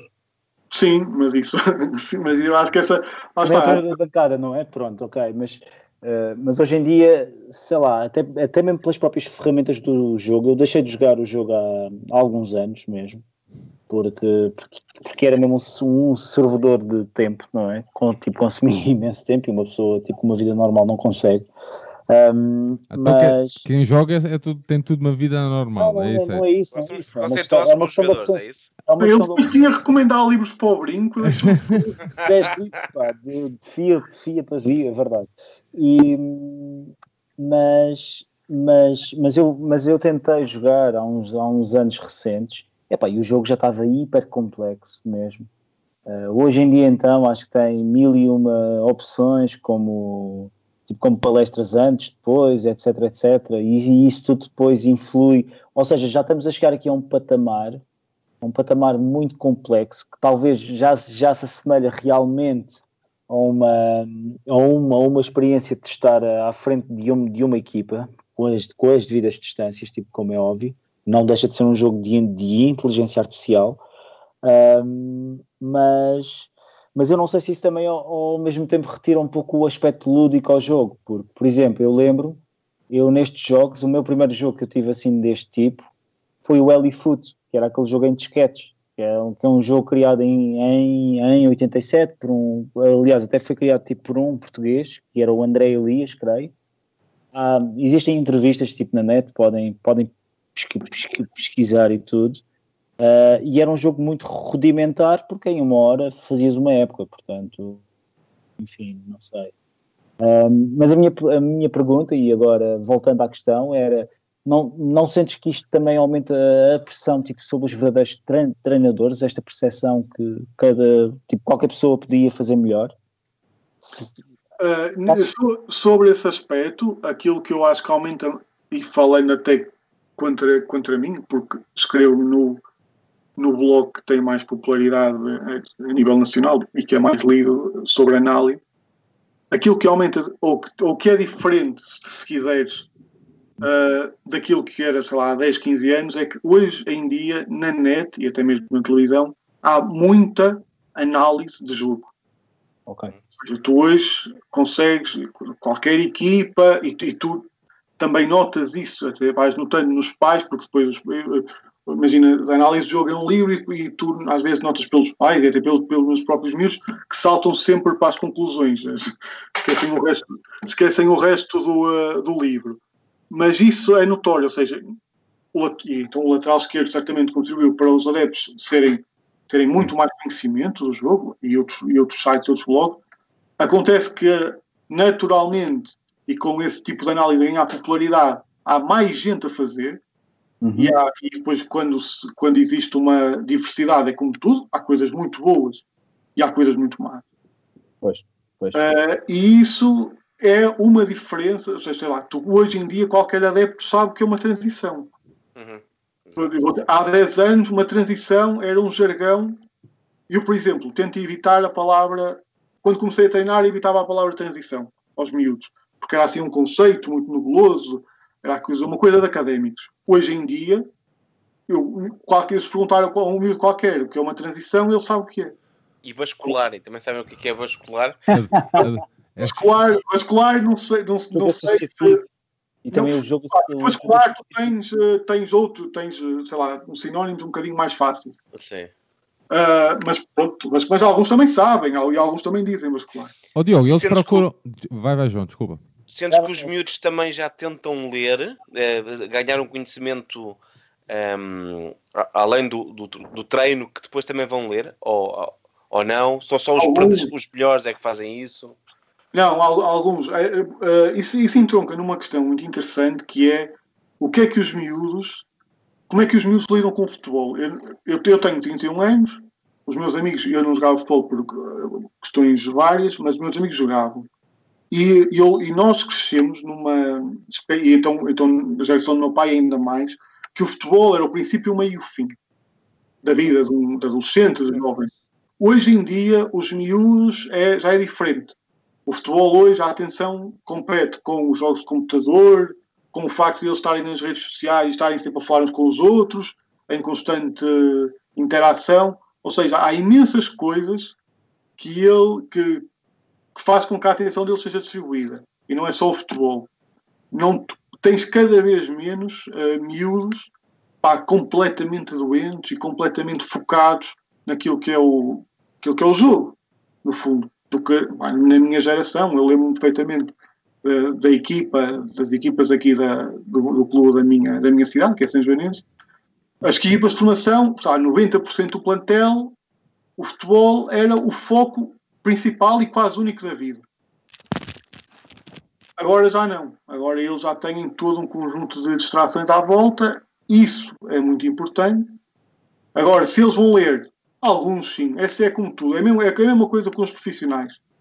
Eu lembro-me do, do Wenger dizer que o Henri via tudo que era futebol, há jogadores, o Ter Stegen já disse numa entrevista que não via nada, ou que via pouco, portanto há uma diversidade muito grande. Nós, por exemplo, mostramos vídeos aos miúdos de, de jogadores de alto nível e de equipas de alto nível, eles sabem o nome, nós evitamos dizer o nome porque não sabemos se eles sabem, mas alguns sabem o nome, sabem a equipa toda, outros parece que nunca ouviram jogar, enfim, é, há, é mesmo muito, é mesmo muito heterogéneo. Essa... Mas saber mais e estar mais informado quase sempre é meio caminho andado para ser um melhor jogador, ou não?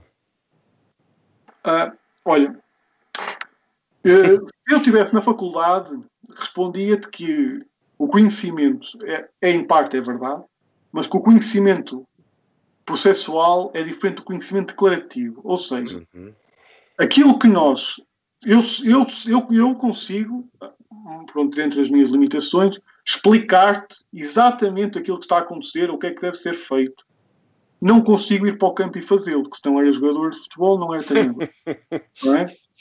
Pronto. Isso, ou seja, e há jogadores que juntam as duas coisas e que precisam de juntar as duas coisas, precisam ter conhecimento e de explicar como é que se faz no campo, como, e depois eles, obviamente, os exercícios vivenciam os comportamentos que a gente quer que eles, que eles tenham. E há, e há jogadores que juntam as duas coisas. Há jogadores que, se tu lhes perguntares, eles não sabem quase explicar nada, mas numa expressão muito antiga, falam com os pés, não é? Conseguem conseguem ter. Portanto, tens, agora, sim, há uma nova geração, que é a geração que já chegou a sénior e que cada vez mais assim, que desde cedo lhes é explicado o jogo, militar, bem, vamos não, não complicar muito e vamos todos acreditar que é bem explicado e que pronto, há ali tudo no devido, no devido lugar e na devida idade, uh, e, que, e que fala mais e que sabe mais. Aliás, há uma entrevista do Vitor Pereira, eu, eu já me calo, mas há uma entrevista do Vitor Pereira em que ele fala precisamente sobre isso. Ele, deu, ele foi treinador na formação do Porto e ele começou, começou a explicar o, o, o jogo aos miúdos de uma forma que eles não conheciam e eles a refletirem, porque muitas vezes também é isso, é eles começarem a refletir sobre aquilo que fazem e não fazerem simplesmente por instinto e saberem porque é que fazem. E ele dizia que no final da época os jogadores já eram mini treinadores dentro de campo, sempre a falar uns com os outros, sempre a dar instruções uns aos outros, e isso é uma coisa que, por exemplo, das minhas equipas também vai acontecendo, à medida que tu vais introduzindo conceitos ou palavras-chave ou uh, movimentos, eles próprios também vão conhecendo e se vão ajustando e vão falando uns com os outros. Portanto, sim, há uma. E eu acho que há uma geração que tam, e também porque lida muito mais com o vídeo, isso é, uma, é muito uhum. importante. Porque há 20 anos era impossível chegar ao vídeo Há 10 anos era difícil tu mostrares ao miúdo constantemente. Hoje em dia tu podes fazer um clipe de 2, 3 minutos, envias para os miúdos, ou mostras antes do jogo, ou antes do treino, que eu acho que tem um impacto significativo uh, nos miúdos. Eles verem que os profissionais fazem assim, eles verem os próprios erros também, ajuda. E isso, há quem seja contra, eu acho que ajuda a, na devida, com a dose certa, acho que ajuda à formação, acho que ajuda a ter jogadores mais inteligentes e, no limite, a ter melhor futebol.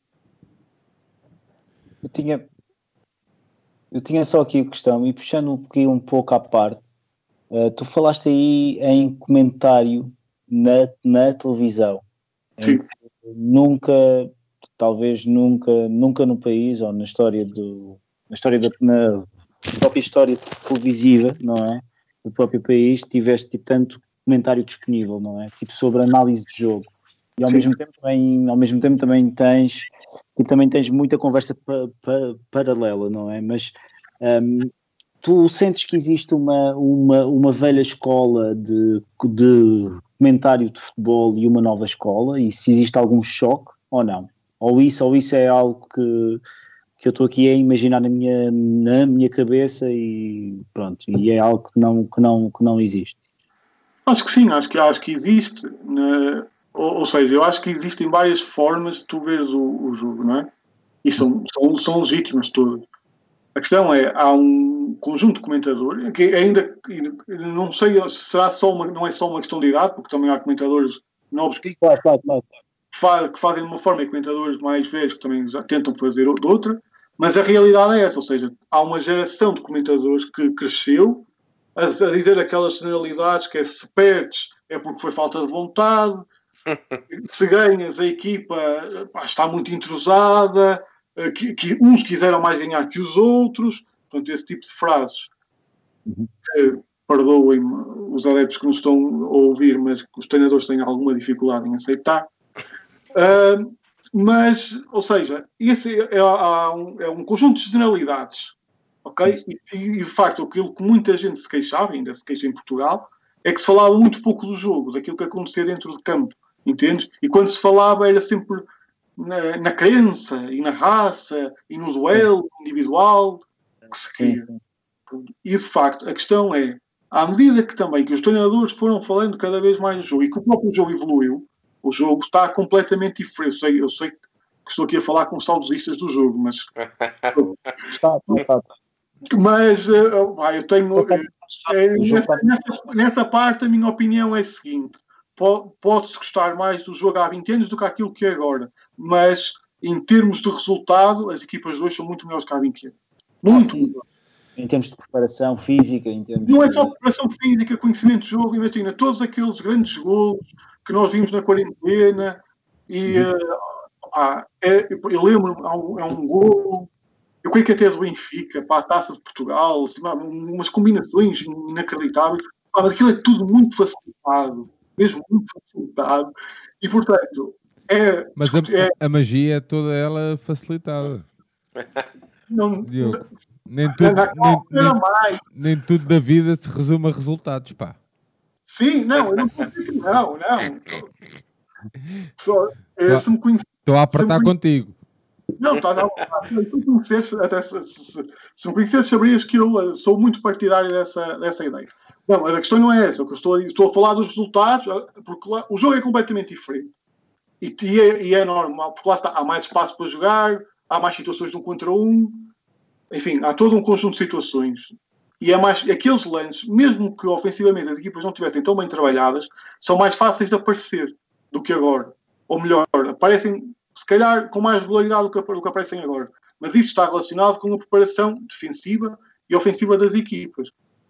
Pronto. E, ou seja, e, essa, e, e, como isso era um bocado deixado ao talento do jogador, um bocado ao acaso, imagina, há uma escola de treinadores, por exemplo, que acha que se deve defender, treinar a questão defensiva e a questão ofensiva é a criatividade do jogador. E isto é uma escola que prevaleceu durante anos e anos. Uh, e à, à, medida que o jogo foi evoluindo, isso também se repercutiu, quer no discurso dos treinadores, porque esses, os treinadores que começaram a estudar o jogo e a aprofundar começaram a ganhar. O resultado não é tudo, mas tem muita influência. uh, começaram a ganhar e isso teve óbvio, repercussões óbvias na, na televisão. Eu lembro-me perfeitamente, agora já nem tanto, porque já começam a existir espaços, mas, por exemplo, uma das coisas que, andou, que andava a circular muito na blogosfera uh, há 10 anos, por exemplo, quando havia só 3 ou 4 blogs de análise, era que aquelas pessoas que faziam a análise nos blogs, que era completamente diferente do que na televisão, deviam ir para a comunicação social. E algumas foram até. Uh, e isso faz parte, ou seja, da evolução do jogo. As pessoas, há também uma geração de adeptos que começou a perceber e que quer perceber e que quer entender e que não quer só uh, falar da, da raça e pronto, essas coisas. Pronto, só, só para, em minha defesa e para, para não estarmos assim tão separados, a vossa, a vossa paixão e a minha burocracia, eu devo dizer que eu também sou muito apaixonado por, uh, por um clube que é São Joanense, mas, opa, aguardo isso para outras modalidades, tipo o hockey, ou seja, sou muito fã, tenho muita reação da leve, faz parte. O Bielsa, não, não, não queria acabar, não queria estar aqui sem dizer isso. O Bielsa, é um treinador que eu gosto muito por vários motivos, tem uma frase muito preciosa. Ele diz. Barbosa és tu. tipo, estou a dizer, tipo, tipo ba, ba, Barbosa és tu, parece o Barbosa. Ah, o Barbosa do, dos Matraquilhos. Também é um... Exatamente. Não, mas ele diz, ele diz que uh, os inchas são a, parte, a única parte imprescindível do jogo. São o mais imprescindível do futebol, é que são aqueles adeptos que vibram e que sentem uh, a, a, equipa. Eu acho que sim, acho que isso é verdade. Calha de eu sentir este jogo como um burocrata. Não, pois foi bem, foi bem metido, foi bem metido. Adeptos esses que foram completamente esquecidos nesta fase, mas isso é, é outra, é outra conversa. Diogo, tu também uh, tu trabalhas com os miúdos. Uh, de que forma é que também vês o, o mundo dos esportes aí com, no, nos miúdos? Qual é a relação, ah. qual é a relação deles de, com estes dois mundos aqui do, do, do futebol? Ah, se, se queres que diga a verdade, vejo como concorrência, porque, porque se há coisa que os uh, traz, ou que os dispersa, são os videojogos. Uh, eles, e lá está, o, o videojogo, aquilo que o, que o Einstein, eles já têm uma, ou, vão, ou começam sempre com uma visão um bocadinho individualizada do jogo. É sempre aqueles Depois o FIFA tem as características, não é? Uhum. Cada, jogador tem a característica em força, em velocidade, em remate, em passe isso, tudo isso ajuda-os a. Eu, eu, por exemplo, há, os miú, há miúdos, e miúdos e graúdos até, que levam muito a sério a, a categorização dos jogadores no, no, no FIFA. Sim, sim, os próprios, os próprios jogadores. Até já, até já há empresas só a, a, fazer cartões personalizados, né? aqueles cartões de, de, de... Ou seja, o que tu, tu imagina, o miúdo é capaz de dizer que aquele jogador é melhor do que o outro porque tem melhores características no FIFA. Pois. Uh, ou seja, esse, esse que contribui também muito para o lado da individualização. No e, fundo, o, e, o jogo, e o jogo ser muito individual, ou seja, tu comandas, uh, uh, também leva, uh, leva a que os miúdos se tornem muito mais é, ou seja, é, o que tu estavas a dizer, né? eles vivem muito da individualização. Não? É? Sim, e a questão, lá está, porque imagina, e depois porque é que tu não ganhas? Pá, porque os meus jogadores eram mais fracos. E o que é que eram mais fracos? Era, era, ele não era assim tão rápido, o remate não era tão bom, o passe não sei o quê. Ou seja, imaginem, tu, como treinador, aquilo que te interessa, já em idades mais avançadas, é, é tu, como treinador, és, no fundo, és um coletivista. Tu queres que eles joguem uns em função dos outros, que eles percebam que sempre que se vão mexer não vão receber a bola, mas que isso é importante para a equipa. E eu, eu, tu estás, no fundo, enquanto e a desenvolver a inteligência, ou seja, tu nunca dizes no FIFA aquele jogador é inteligente. Não há nenhum, nenhum gamer que não esteja a ouvir e que diga assim: é pá, eu gosto de jogar, sei lá, com o qualquer, sei lá, o Messi, porque ele é muito inteligente no FIFA. Isso não existe. Não é? E aquilo que tu fazes também no, na, na, formação e depois nos treinos é desenvolver a inteligência do jogo, é eles tomarem a melhor decisão a, a cada segundo de, de, jogo. E, portanto, no, os treinadores às vezes estão um bocadinho a remar contra a maré, porque tudo esse, esse espetáculo todo que está à volta vai para um certo endeusamento da individualidade do jogador. E retira, retira o coletivo, não é? E retira esses jogos todos, pá, que retiram, retiram o coletivo. Mas diz-me que nunca tiveste um jogador a perguntar qual é que achas que seria a minha nota de corrida ou de passe. Isso nunca aconteceu, pois não? O meu rating no, no FIFA. Não, mas posso, pá, posso, posso, te dizer que eles questionam muito sobre isso. Eh, eles não perguntam, não perguntam a mim, mas eles têm. Eu, eu, eu, eles estiverem-se no FIFA, é, assim, isso já, já aconteceu. Sim. Acontece, acontece eh, muito. Eles deliram com, com aquilo, mas pronto, e depois os adeptos também é, é o lado individual do jogo. Eu, eu entendo, tenho, tenho que entender. Eu gosto de tantas outras artes que, que tecnicamente não, não percebo nada, não é? Sou, obviamente, guiado pela, pela paixão e por aquilo que me emociona, que no fundo é para isso que há de ser ou em parte fez parte certo, que quando chega ao futebol percebo que seja de igual forma uh, que as pessoas também vejam, o vejam assim. Oh, Diogo, mas eh, os miúdos, desculpa João, o, o, os miúdos uh, já te procuram para discutir uh, me, mesmo aspecto tático, ou seja... Já, sim, sim, sim. sim de, isso é uma, é, nas nossas equipas é característico que isso aconteça cada vez, um bocadinho na segunda parte da época, mais. Que eles vão, vão perguntando, vão discutindo, cada vez para, para, o fim. Mas, por exemplo, este ano nós começamos, quer dizer, não começamos por causa da pandemia, estamos só, neste momento estamos a fazer treino com distanciamento social, uh, mas sim, eles procuram e perguntam e já e respondem, que é uma coisa que quando eu comecei a treinar não acontecia muito. Ok. Respondem no sentido de perguntar, de, Mister, mas eu fui para ali e agora, mas eu, então, ah, pá, mas esta semana me aconteceu o miúdo, sabe? Eles, os adversários já foram ultrapassados, podes ir para a frente. Porque ele fez, os adversários, ele fez um passo para a zona onde estavam adversários. E ele respondeu e tivemos ali a falar, ou seja, há, é cada vez eh, mais preciso. E, e, e posso-te contar, acho que não, não há problema. Eu, eh, é nos clubes onde estive, eu sou aqui da zona, da zona norte, nos clubes onde estive, eu apanhei miúdos que foram dis- dispensados ou jogavam pouco no Porto. E com esses miúdos, e tu notas, por exemplo, uma clara diferença, pronto, além da questão técnica, não é isso que está em causa, mas no conhecimento que eles têm do jogo e naquilo que eles perguntam.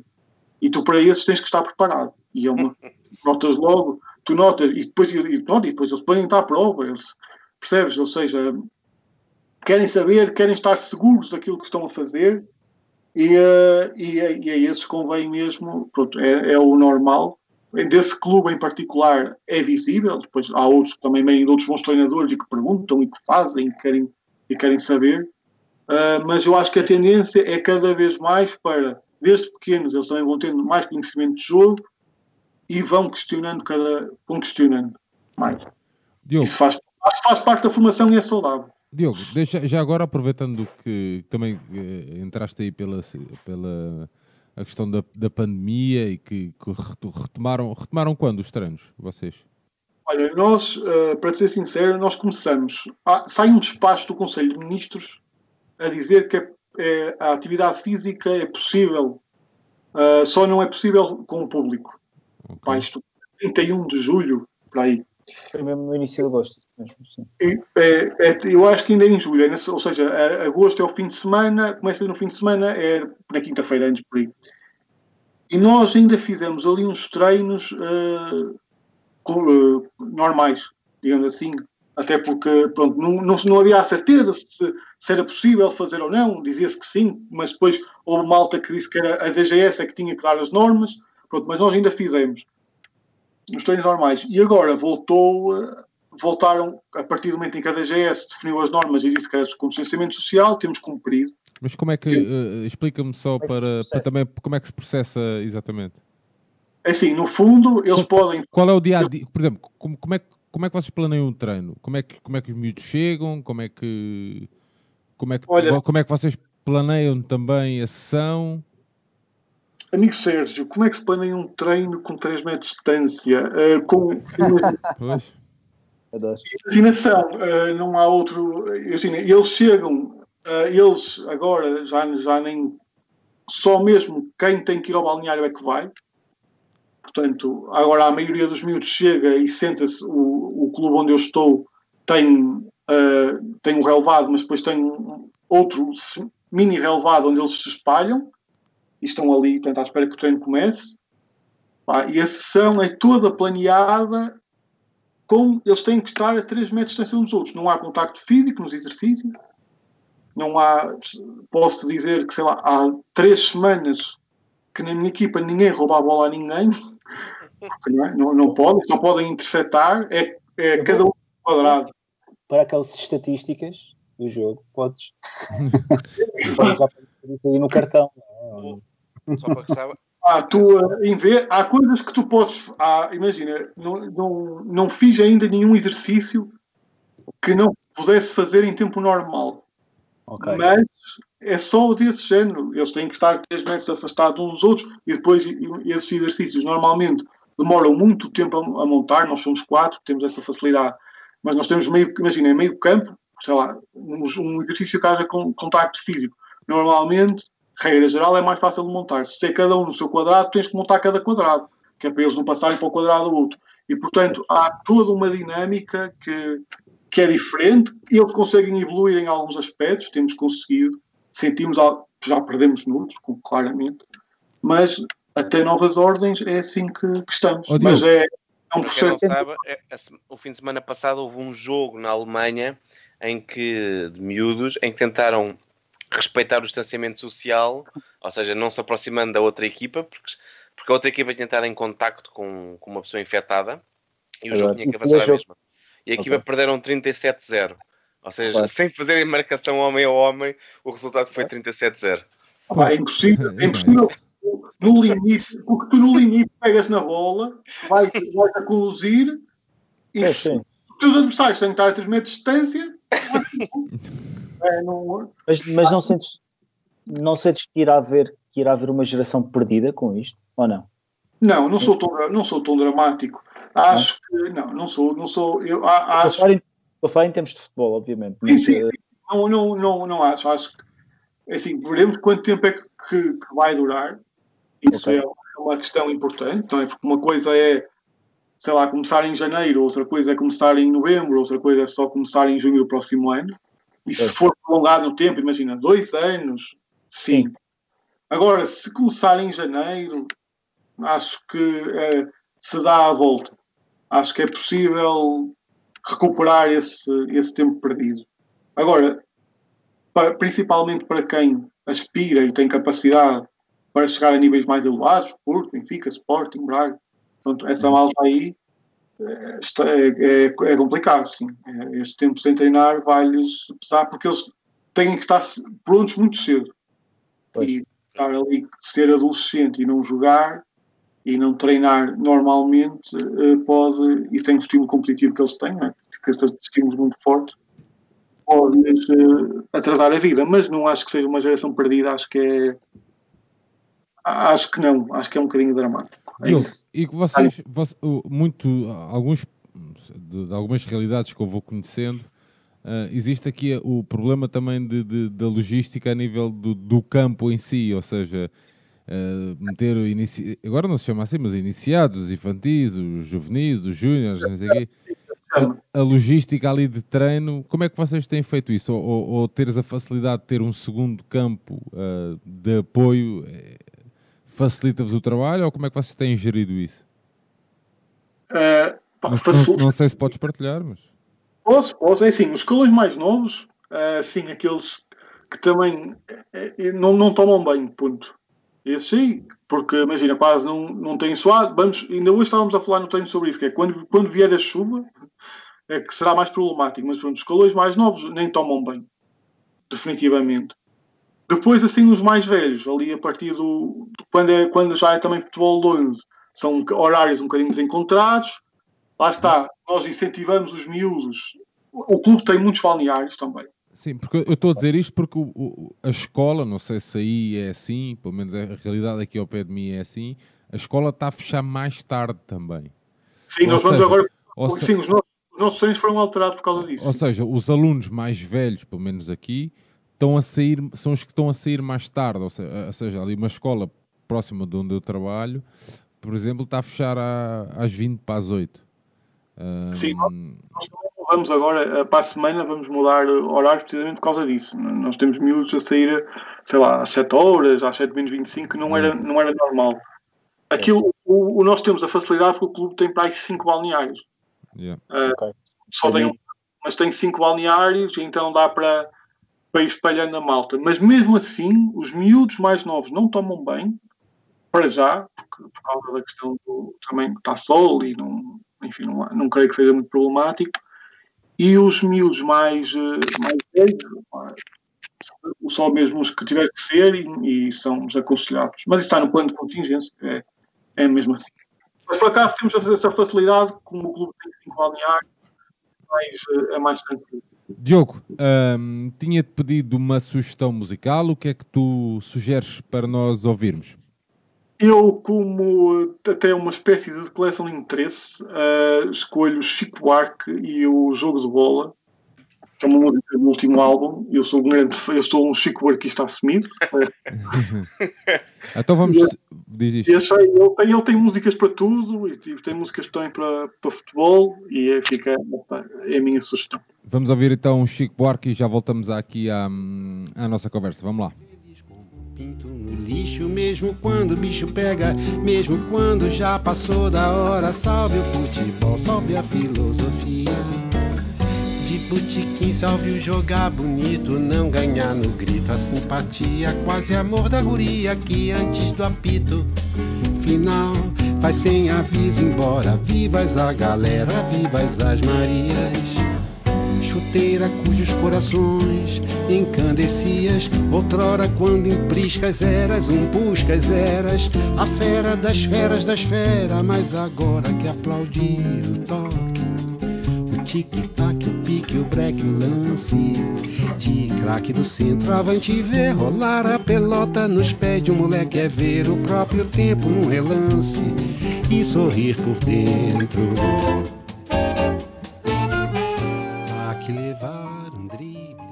Meninos, estamos a caminhar então aqui para o final do nosso episódio. Mais alguma questão que queiram colocar para o final? Quer dizer, para a metade? mais, alguma, mais alguma questão que queiram colocar aqui ao Diogo sobre o seu processo? Eh, Sim, eu tinha, eu tinha duas, por acaso. Bora Eu tinha uma, tinha uma que era como é que ele vê o futebol daqui a 20 anos? em, termos, em termos de evoluções do jogo, em Isso é um oráculo. de. Deve saber uma consulta de. Não, só... Isto fica aqui o registro, portanto. Sim. Mais, mais. Tudo que eu diga pode ser usado contra mim no futuro, não é? Verdade, lá está, lá está. Portanto, Ah, se queres, queres fazer outro ou já respondo a essa? eh, ah, ok, então, então avanço para a outra. A outra, a outra era uma mera curiosidade. Tu, tu na tua bio, e eu por acaso não sabia disto, mas tu, tu escreveste o livro sobre, sobre, sobre o laje, o efeito laje. Certo. Hum, o que é que falhou? Eu, eu- eu sabia que ia chegar este momento de terapia, não é? Para vocês. Pronto, vamos à primeira, que apesar de tudo, acho que é um Ah, mais. ok, é mais fácil? Ok, tá bem. Acho que não, acho, É acho que mais fácil acertar uma coisa há 20 anos do que. Do que- Daqui a 20 anos do que. Ok, ok. Acho que não, acho que não é, é mais fácil. Não, é mais sim, é mais difícil a primeira, peço desculpa, sim, não. A questão do ar, também não é que eu tenha muito, tenho algumas pistas, mas não tenho assim tantas respostas. Bem, pronto, só sobre a questão musical, e porque isto também é um, um programa cultural, em relação ao Chico Buarque, eu- há uma música que eu acho que não sei, provavelmente vocês conhecem, mas que eu acho que os ouvintes do, do Brinco vão gostar, que chama-se Excelentíssimo Senhor Ciro Monteiro, ou Receita para Virar Casaca de Neném.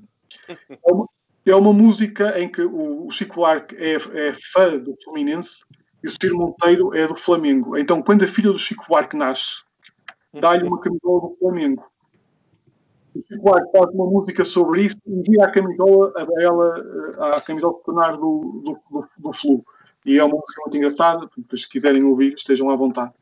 Sobre o futebol daqui a 20 anos.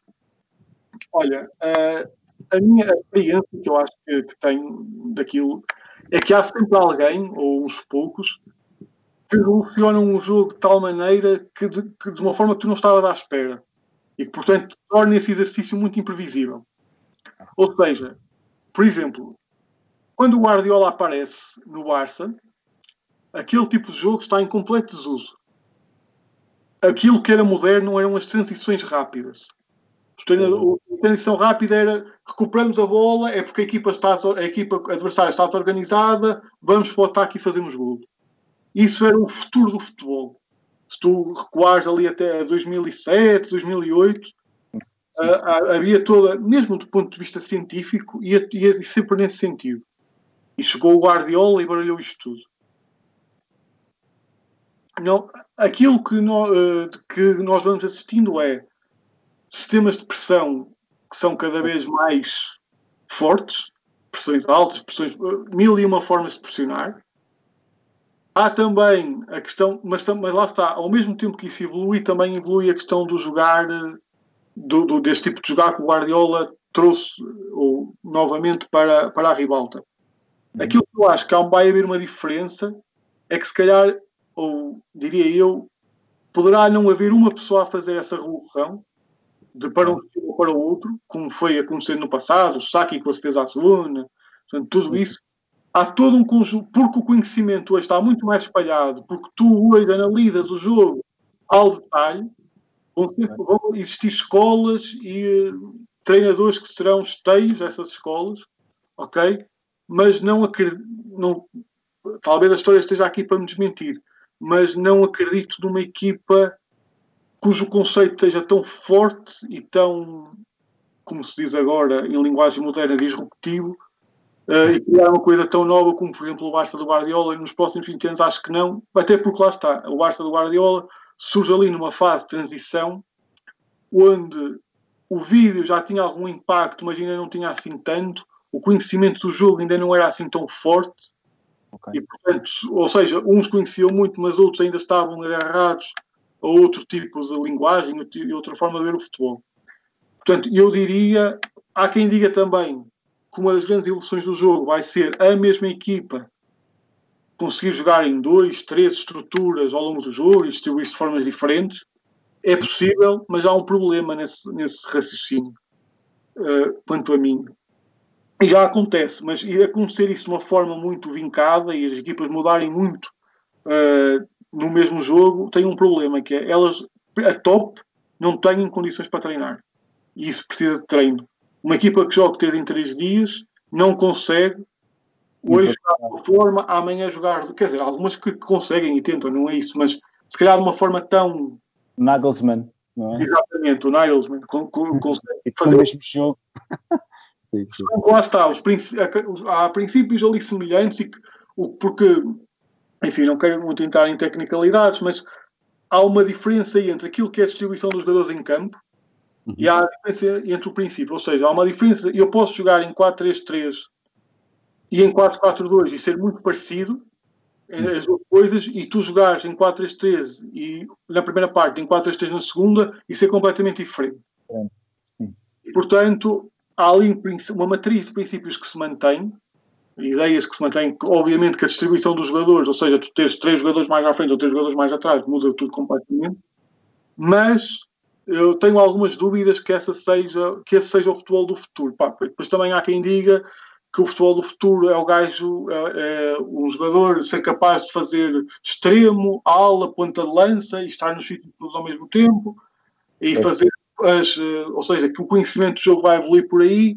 Também tenho algumas dúvidas, uh, portanto, mas para te, daqui a 20 sei que há uma coisa que eu tenho a certeza, daqui a 20 anos o jogo vai ser muito mais complexo do que é agora. Pois. Eu acho, por exemplo, que o Messi é o melhor jogador de sempre. Uhum. Por... Vai ser questionado ou não? Diz? Achas que isso vai ser questionado daqui a 20 anos? É isso que é eu ia dizer. Eu acho que daqui.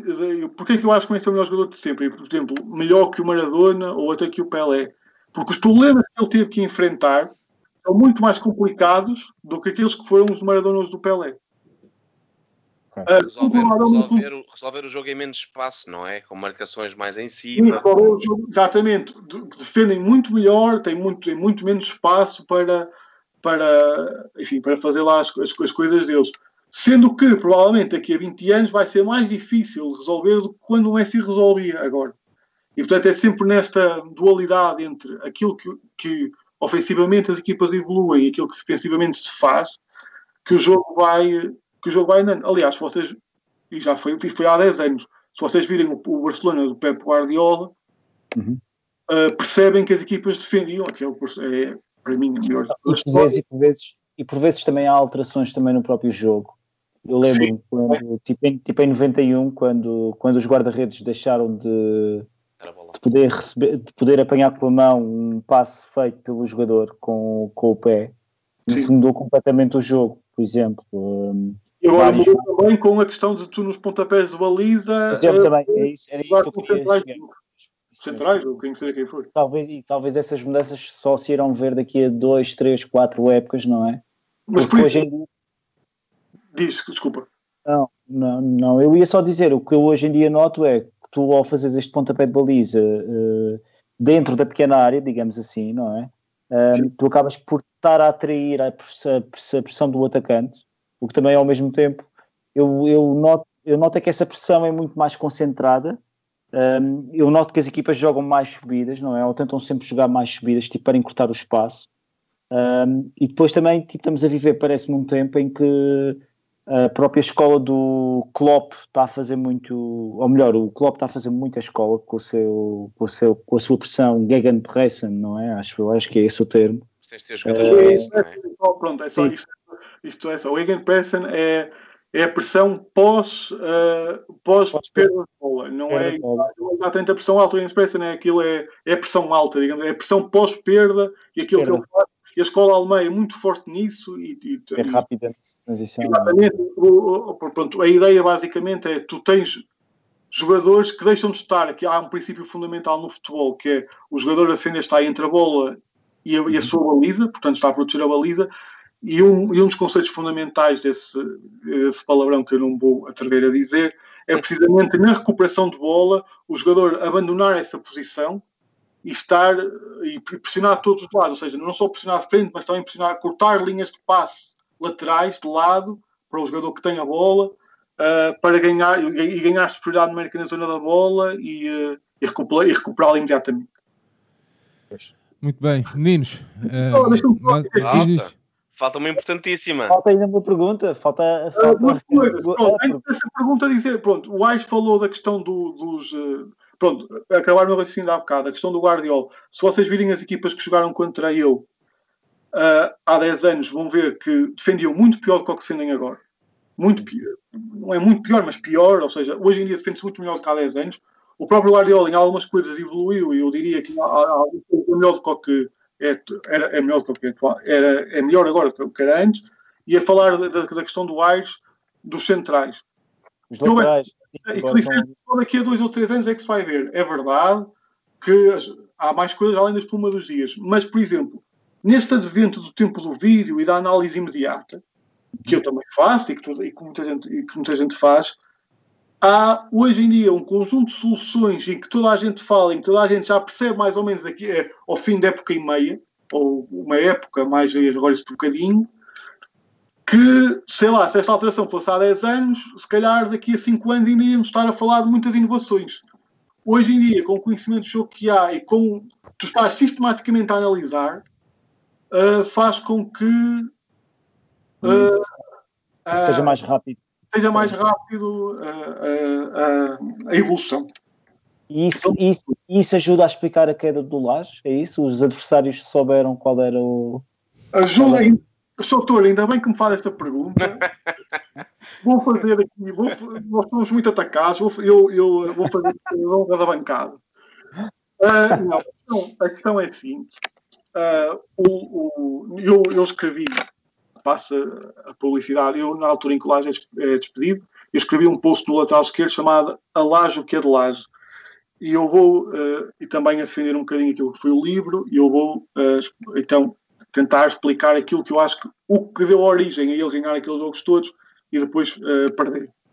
A questão é, o Laje chega a meio, da, a meio da época, ali em janeiro, e ele tem, quanto a mim, um mérito fundamental. Ele tem jogos de 3 em 3 dias, jogos 3 em 3 dias a meio da época, ou seja, não tens tempo para treinar. Esquece lá isso. Ou tens muito pouco tempo para treinar. E ele tem que ganhar os jogos, ele está a 7 pontos do Porto. E ele consegue fazer. Ele criou uma ideia. E aquela ideia deu. Porque não é uma ideia assim tão habitual. E acabou por surpreender os adversários. Eu acho que os adversários não souberam lidar muito bem com, com isso. E qual foi a ideia forte do Lage? Foi a defender, ele não defendia muito alto, defendia baixo, só que defendia com 7, 8 jogadores, ou seja, estava 3 jogadores na frente, que não é uma coisa muito habitual.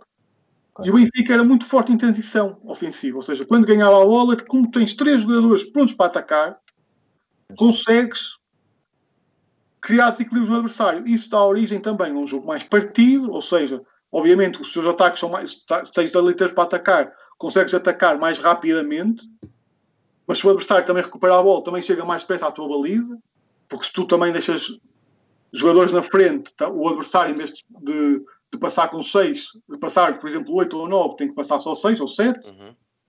E isso, isso é uma das grandes mais-valias do, do Laje. Outra mais-valia foi, de facto, o uso do corredor central, ainda a, a, forma como eles usaram, porque de facto ele meteu muita gente no meio, ou seja, dois avançados e os dois alas que vinham para dentro, e a verdade é que esses espaços entravam muito.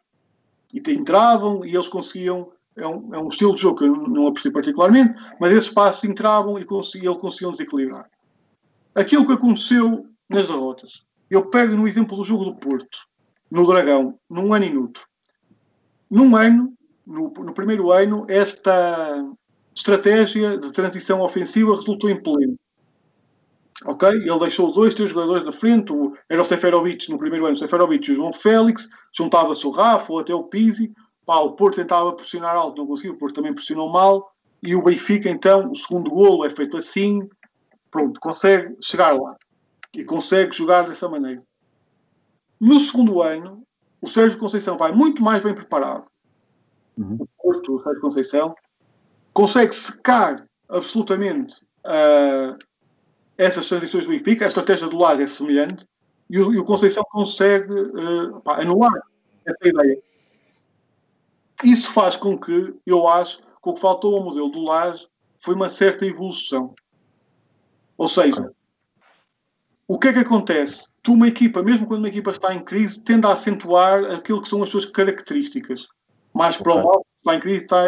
Ou seja, como, se tu antes, mesmo quando o Benfica ganhava, notavas que havia demasiada pressa, demasiada tentativa em meter passos para o meio, demasiada tentativa em chegar fora e cruzar logo, isso ainda ficou mais latente, ou ficou mais, desculpem, ficou mais patente quando uh, o Benfica começou, começou a perder. Ok? E eu acho que essa, essa, explica, essa falta de evolução, e quando os jogos começaram a ser mais equilibrados, reparem que o Benfica começa a perder essencialmente é, é, é no Porto, depois tem o Lago, o, o Famalicão também vai lá empatar para a taça. Isso mesmo. Apesar de ter conseguido a, o primeiro lugar, a qualificação para a final. Eu acho que é, é isso, ou seja, depois, por exemplo, o Benfica, depois há, há tu começas a conhecer o, o, o, treinador e a equipa. O Black Odimos tem uma dificuldade tremenda no jogo de pés.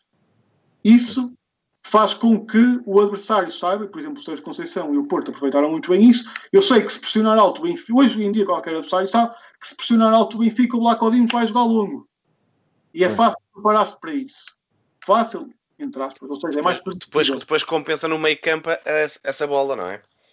Exatamente, portanto, tu sabes, já sabes que dirige o pontapé para ali, sabes que vai ser lá, sabes que ele, mesmo no jogo longo, não é nada especial, quando tenta jogar com os laterais, dificuldade. Ou seja, portanto, esse tipo de coisas e aquilo que eu acho que, que foi isso que faltou ao, ao Lage, na, na, minha na minha opinião, e quem sou eu, uh, foi, e depois lá está, depois a expectativa também estava muito alta, e, e como está muito alta, fica baixa, Pronto, e depois também há outra coisa, que é, nós estamos a falar disto e há uma questão importante. O Benfica, no, no pós-retoma, sofreu muitos golos de bola parada, que não era uma Sim. coisa normal se recuares à época de 18-19. Ah, sei lá, os dois golos em Portimão são golos de bola parada. É, é, a diferença entre o Benfica estar a ganhar 2-0 em Portimão, fazer uma segunda parte mais ou menos e toda a gente respirar de alívio, porque a primeira parte até foi interessante, de dois golos que surgem, um num canto e outro assim num, num ressalto, num golo muito bom. Mas até era o Veríssimo, era o homem das bolas paradas. Por acaso, então deixa-me só acrescentar uma pergunta no meio disto tudo. Uma bola Sim. parada, um gol de bola parada sofrido, é de mérito ou é mérito do adversário? Ou é ambos os dois, não é possível? Eu acho que não é. Há alguns que são mais méritos, outros são mais méritos. Por exemplo, o, um, o Sérgio Conceição e o Porto têm uma quantidade incrível de lances de bola parada, eles são mesmo muito bons. Também tem alguém, porque na bola parada tem sempre ter alguém que bate bem, e eles têm o Alex deles, o Porto tem o Alex deles, que é fantástico. Uh, mas aí são, o Porto tem uma criatividade incrível né, na bola parada, são sempre as duas coisas. E depois, as bolas paradas são, é algo que é muito estudado pelos, pelos treinadores, uhum. portanto, há alturas tantas tu a vês um lance, nem sabes bem, às vezes, porque aquilo tem estudo e contra-estudo, muitas vezes nem, nem consegues perceber se há mais méritos de um ou méritos uhum. de outro. Okay. Então, depois, porque são espaços muito apertados, depende muito da ideia do treinador, de quem é que sai, de quem é que fica e de quem é que vai, se vai à bola e quem é que não vai. Portanto, também tem essas questões. Mas pronto, para dizer isto em relação ao Laje, pronto, há depois também a questão do João Félix, obviamente que não foi bem comatada. Não, eu não acho, ao contrário daquilo que eu sei que há muitos benfiquistas que acham que foi o João Félix que deu o campeonato ao Laje, eu acho que não, eu acho que ele tem mérito e tem muito mérito na forma como construiu o Benfica, acho que depois não soube evoluir devidamente, uh, porque lá está, é uma estratégia muito vincada, mas que tem, mas que os adversários conseguiram contornar e bem. Portanto, essa evolução, essa evolução que tu falas aí nos treinadores é algo essencial, portanto, um, ehm, e essa será, será, será na realidade a fronteira entre um tipo entre um treinador mediano e um, e um, e um bom treinador, que é, um, que é uma pessoa que consegue se adaptar e consegue estar sempre a alterar. E conforme tu já aqui explicaste, hoje em dia é muito mais rápido isso, portanto é expectável que, cada vez mais os, os reinados dos grandes treinadores possam ser menores, não? Ou seja, Sim, será muito, será muito difícil teres um Alex Ferguson, que era uma pessoa muito maleável até, mas, eh, mas hoje em dia talvez não fosse possível, não é? sim, o Ferguson eh, era bastante maleável. Eu, eu, eu acho que a questão do Ferguson não é, não é possível na medida em que depois isso também vai muito a direção Também, sim, sim. Mas eu- lá está, eu, não sei até que ponto é que, mesmo em Inglaterra, hoje em dia as derrotas, com as redes sociais, com toda a pressão que existe, né, os jogadores deixaram de viver numa bolha, hoje há as redes sociais, há toda. É mais fácil chegar. Eu, eu, eu vivi a minha infância em conhecer os jogadores da televisão e dos cromos da, da bola. Hoje em dia, chegar a um jogador para um miúdo é muito mais fácil. Sei lá, um, um jogador faz um grande golo, tem milhares de pessoas a, elogiar é ou no Instagram, ou, ou se, se falha. Portanto, esse, esse imediatismo tam- também não, não ajuda à prevalência dos treinadores durante muitos anos. Mas o que eu, eu queria só distinguir aqui duas coisas. Uma coisa, aquilo que eu falei do Laje é, um- é a evolução do modelo da própria equipa, porque foram características muito próprias. Ele chegou a meio, foi, na minha perspectiva, foi muito inteligente na forma como montou a equipa e conseguiu, e depois também é aquela banda vermelha que o Benfica tem, que certamente muito vos orgulha, Uh, que, que quando começa a ganhar e quando começa a cheirar a título e vão os adeptos e vai tudo, isso, isso também conta muito. Tenho algumas dúvidas com o Laje, com aqueles jogadores, com aquela ideia, a sete pontos do Porto, no Moreirense fosse campeão, por exemplo. Pois, pois. fazer, fazer 19, 19 vitórias em 18 jogos implica muita coisa e implica, implica adeptos também. Ah, isso é uma coisa. Outra coisa é a evolução que o treinador tem que ter de campeonato para campeonato. Ou, só, ou por exemplo, pegando, sei lá, no exemplo do, do Klopp, daquilo que ele se teve de adaptar ou teve que mudar da Alemanha para a Inglaterra, se- há treinadores mais fechados e outros mais abertos, há treinadores que mudam mais, outros que mudam menos, mas há uma coisa que eu acho que mantém igual, que é o estilo. Uma equipa do Guardiola vai sempre fazer muitos passos. Uma equipa do Klopp vai sempre pressionar ah, com o gender pressing e vai pôr muitas fichas na, na tradição defensiva e ofensiva. Ah, mas lá está, por exemplo, o Klopp evoluiu muito no ataque posicional nesta última época, na época em que foi campeão, porque também sentiu que precisava, porque na realidade, se tu tens sempre 10 gajos que passam, adversários, que passam o tempo atrás da bola, tu às vezes não vais lá com transições. Pois, pois. E essa evolução faz parte e, e, eh, e que eu acho que os treinadores porque lá está, é muita gente a estudar o jogo, o jogo está sempre a evoluir, há uns, mais, uns que não mudam tanto, há outros que mudam mais, mas pronto, o Guardiola tem mil e uma formas de ter a bola dentro de campo. O, o Barcelona é diferente do Bayern, o Bayern é diferente do City. Ah, isso, agora, o estilo não muda.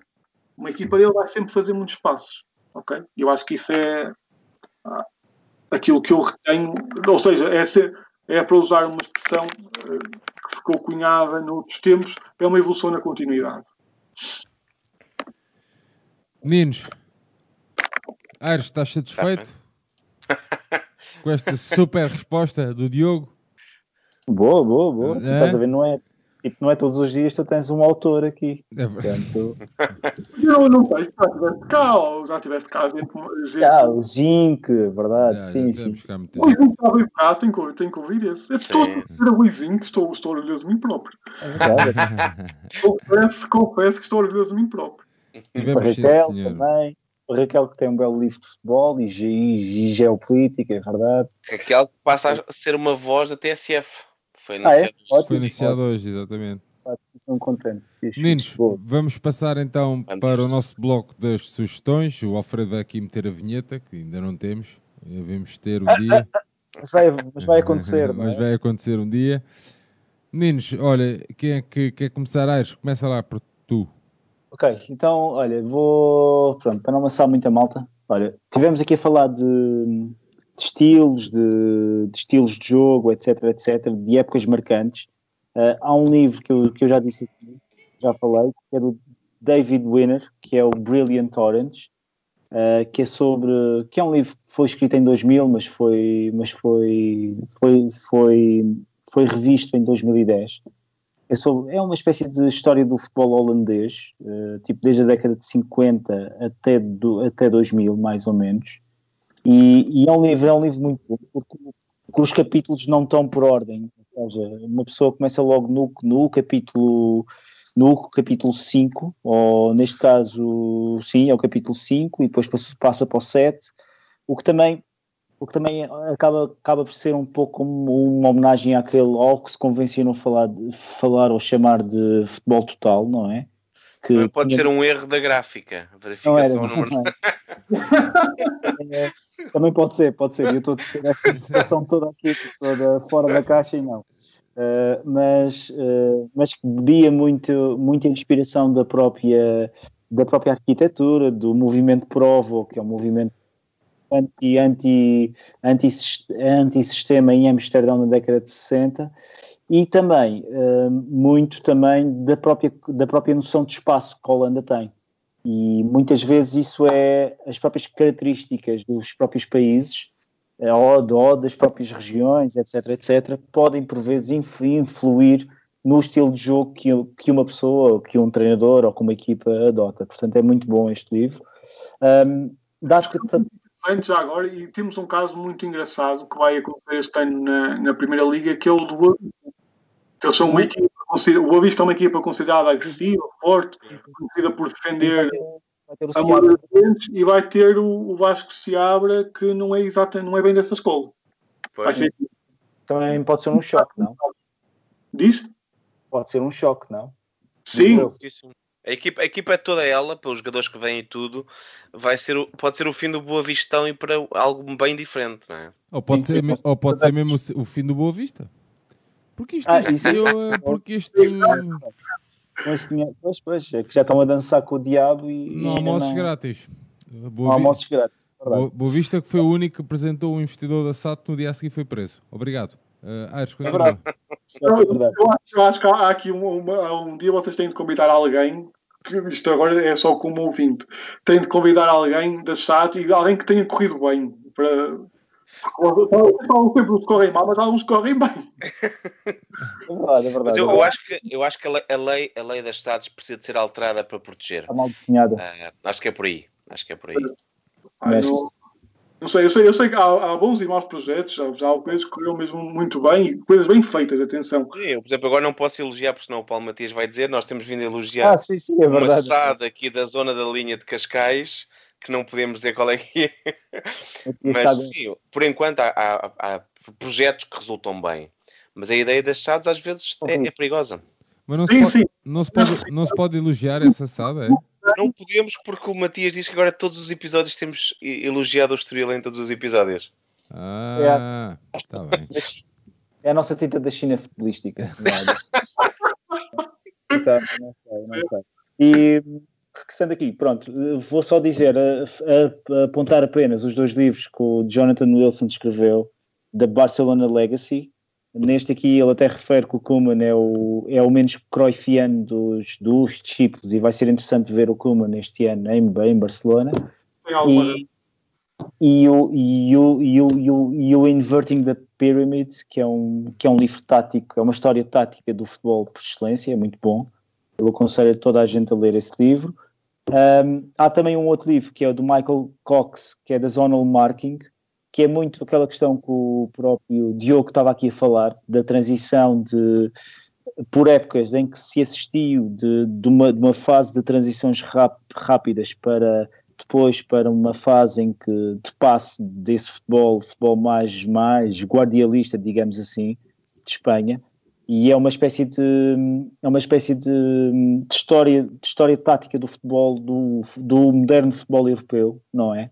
em que, ele, em que o autor faz uma, faz uma segmentação, tipo desde 92 até, até agora, uh, em termos de domínios de países. Eu aqui já referi este livro, fala numa fase inicial a Holanda, depois fala a Itália, depois fala a França, depois fala numa fase de Portugal, uh, há uma fase depois, uma transição para a Espanha, a, a, Alemanha e agora a Inglaterra, que, que está a condensar com a Premier League, tipo todos esses estilos, não é?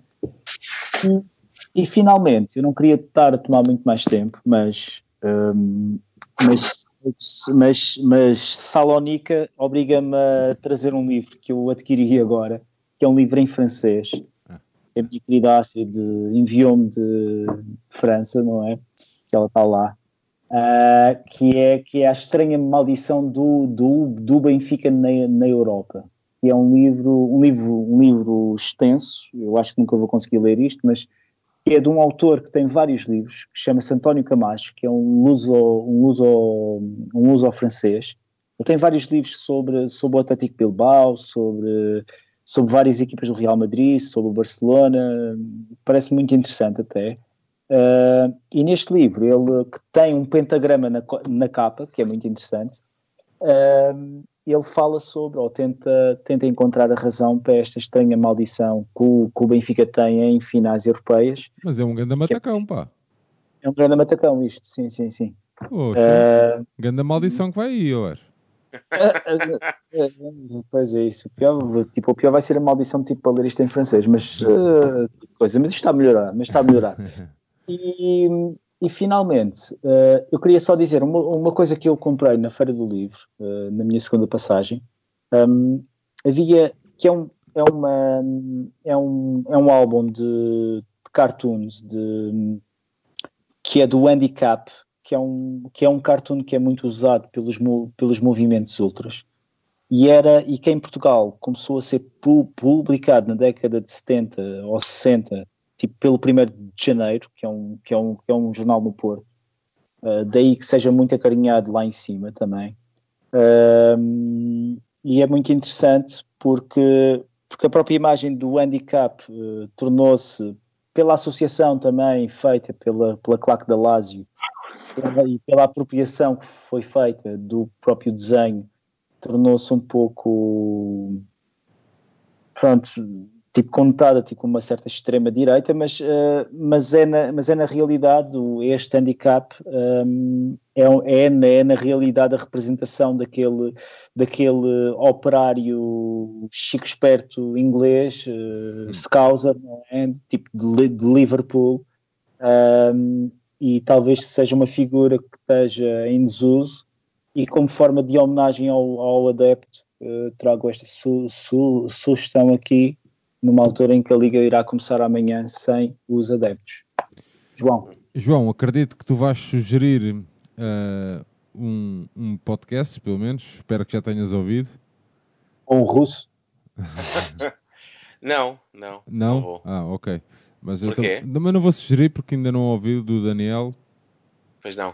Eu ainda não ouvi, uh, mas, mas quero, quero ouvir. Tenho, exatamente. Não, não, porque ele no primeiro dia, quando ele anunciou, quando partilhámos ainda só estava claro. para os patronos e eu não, eu não, eu não sou patrono ah, okay. ainda do Portugal Não Ofende, mas hoje, hoje já está disponível. Pois era, já está disponível. Era, hoje já está disponível, a ver se amanhã vou ouvir. Pá, mas eu, eu, eu, tenho publicado nas minhas redes sociais, uh, já publiquei mais que uma vez, uh, um, um, episódio que o Sam daqui disponibilizou no seu canal, de, uhum. que, é o, uhum. que é o TV Shellas. E é um episódio que já era há muito desejado para quem segue o canal ele tem um segmento no seu canal que é o Namira, são entrevistas mais extensas é. a figuras mais icónicas do movimento hip hop português.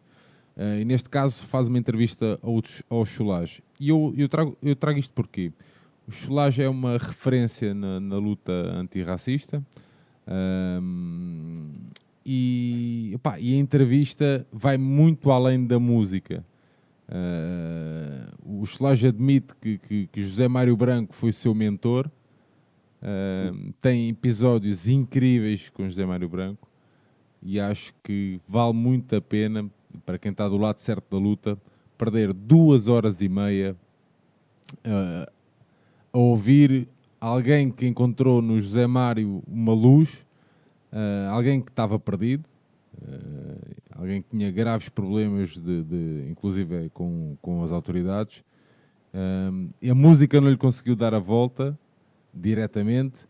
Foi José Mário que conseguiu, e, e acho que é uma história de vida incrível de alguém que, que usa agora o, o formato da spoken word como, como, como luta.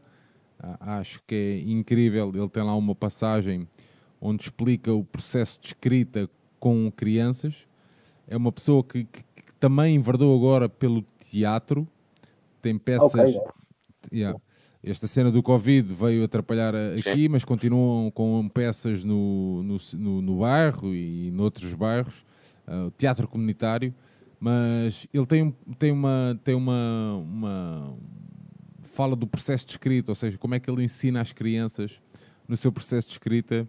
Eh, E é uma cena muito, muito curiosa a forma como ele, inventa, como ele, como ele conseguiu pôr as crianças a pensar e depois daí até começarem a rimar. Pá, acho que é a prova que o conteúdo não tem tempo, ou seja, não, não tem, não é por ter uma hora, duas ou três, é, é- vai muito do, do que a conversa tiver a dar. Há muito sumo para exprimir nesta, nesta, nesta entrevista ou nesta conversa entre dois amigos. Eh, portanto, a minha sugestão esta semana vai para hum, Sam da Kid com na mira no canal TV Chelas. João. Já agora deixa-me só dizer isto, eu não sei o quão perdido esteve Solage, mas à partida se encontrou com José Mário Branco. eh, valeu a pena, porque é sim, sim. um grande fã de José Mário Branco e é pá, sim senhor. Não, pá, é incrível. E eles têm lá uma passagem. Em, o- tanto o Cholares como o Sam da Kid foram convidados, por exemplo, pelo Vitorino.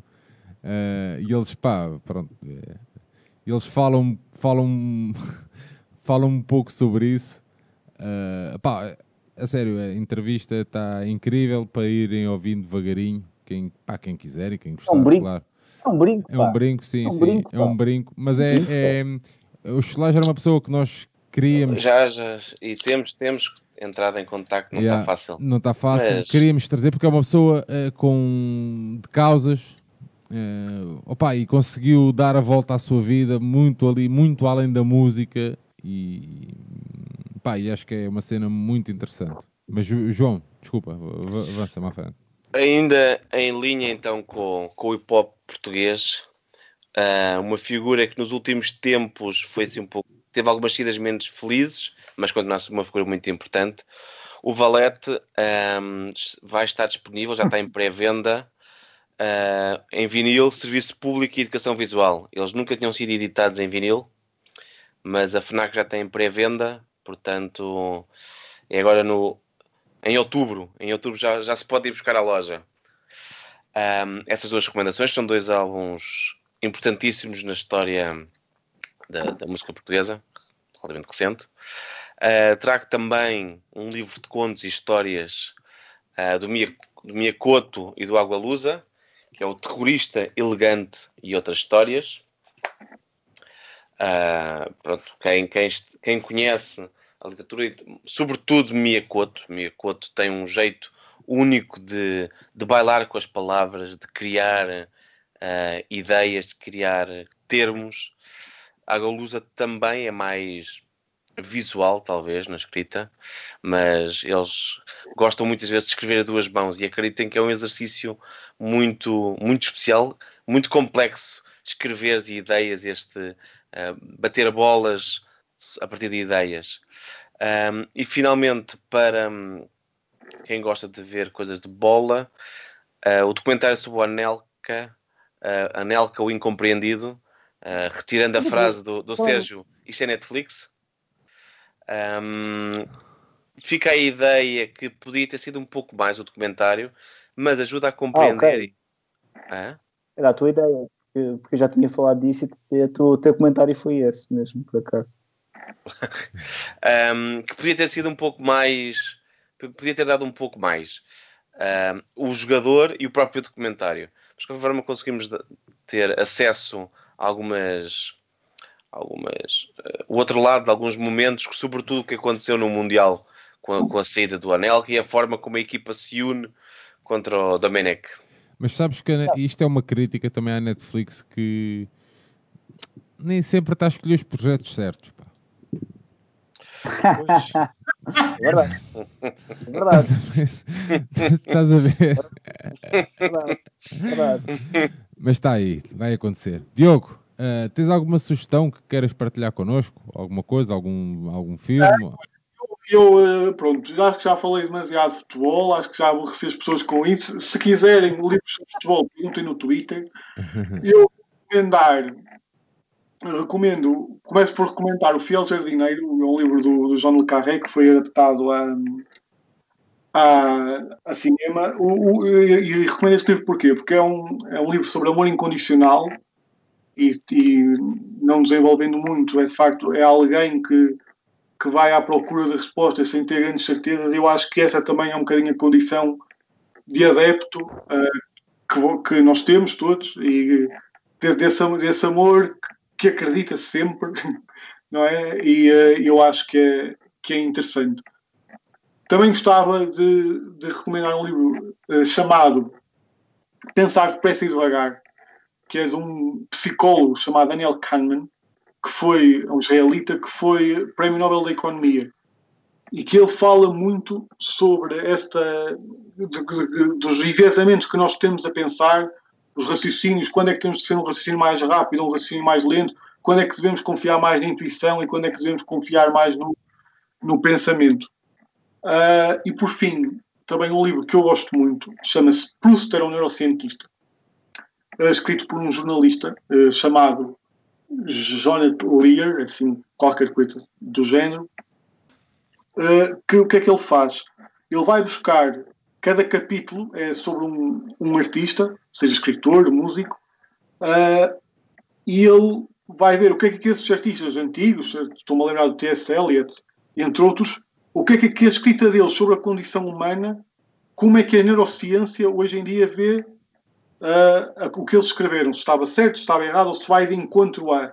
E aquilo que nós percebemos é que a arte muitas vezes antecipou aquilo que hoje em dia a ciência sabe, aquilo que a neurociência sabe, mesmo a arte antecipou, já agora, tudo sobre a condição humana, coisas que os seus contemporâneos científicos achavam que estavam errados. E, portanto, é um livro muito interessante. Acabamos assim com um bocadinho de cultura. Uh, pronto, também para não dizerem que eu sou um gajo muito aborrecido. Oh, já agora, não, tenho aqui uma oh, oh, dedicada ao Sérgio, que é do Barreiro. Há um livro chamado O Regresso a Reims, de um, de um autor francês, Didier Eribon. É um, é um livro, como vocês falam também muito sobre a sociedade, Portanto, Didier é um, é um sociólogo francês, já com, já com bastante idade, mas ele cresceu no, num bairro de, de, de Reims, de classe operária, que ele nasceu com eles todos a serem de esquerda, do, do PSF, do Partido Comunista, e ele, entretanto, vai para Paris, sai, e regressa ao bairro por, por altura da morte do pai, e, eh, e, e repara que a classe operária está virada para a extrema-direita. Isso é um, é, em toda a França é assim, ou parte do crescimento da, eh, da extrema-direita francesa vai de encontro a uma classe operária que se deixou de rever no PSF e passou a rever na, na UPN. Exatamente. E, eh, e, e, as reflexões que ele faz sobre a forma como uma certa esquerda intelectual vê o, o operariado e a forma como se lidam uns com os outros é, é muito interessante e eh, pronto, creio que é uma, uma boa leitura. Muito bem, grandes. Porra, sim senhora. Fortíssimo. Olha, Eu pensava que o Diogo. Diz, diz, Diogo. Uh, não sei se isto, para, para me calar, quero só dizer uma, uma, uma pequena coisa. Uh, por coisas que não. coisas mais da minha vida pessoal, eu este, este ano, uh, 2020, uh, percebi uh, que realmente a frase do Bielsa tem, tem alguma razão de ser. Os adeptos são de facto, os adeptos como, como vocês, são de facto a coisa mais imprescindível uh, ao futebol, mesmo que não possam entrar no campo. E essa dinâmica que existe e que, que eu acompanho uh, no Twitter é muito interessante. Eu sei que vocês vão entrar em eleições. Uh, não vou tomar partido até porque nem sequer estou suficientemente informado, mas há uma coisa que eu quero dizer. Nós só sabemos o nosso real tamanho quando nos pomos de pé. Só sabemos, há uma frase da Emily Dickens que é só sabemos, também nossa, só sabemos o nosso tamanho quando nos pomos de pé eu acho que as eleições são um ótimo momento para cada um se pôr de pé e ver aquilo que vale em votos. Boa sorte a todos. Muito bem. Excelente. Pá, grande, grande intervenção, Diogo. Bah. Sim, sim, senhor. Pá, mesmo, a sério, grande intervenção. Aires, estás a olhar para mim com essa cara de ontem? Queres eh, começar tu? Queres... Estou a sentir, estou a sentir aí a falta, uh... falta de gás em casa.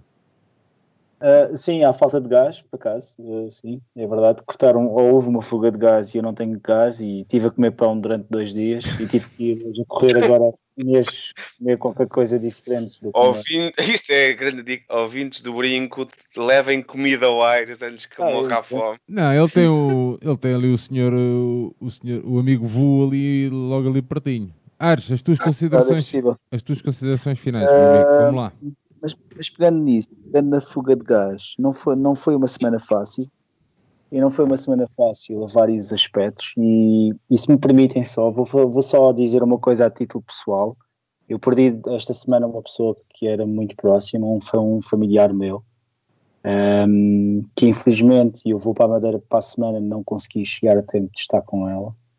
Ehm, portanto, pegando um pouco também nas palavras do próprio Diogo,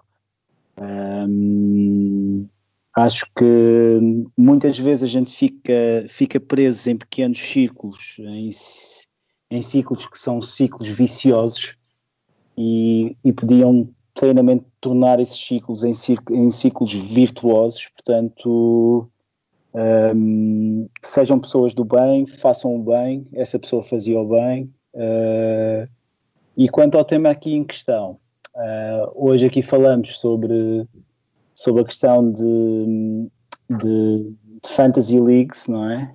E, não- e não só, e jogos, até tomando um pouco e levando em, linha de conta que está a começar uma, uma nova liga, não é? Portanto, é um novo começo. Ahm, portanto, apoiem as vossas equipas. e como todos sabem, este, este podcast não é um podcast que, que, que nós queiramos que seja sectário e longe disso até.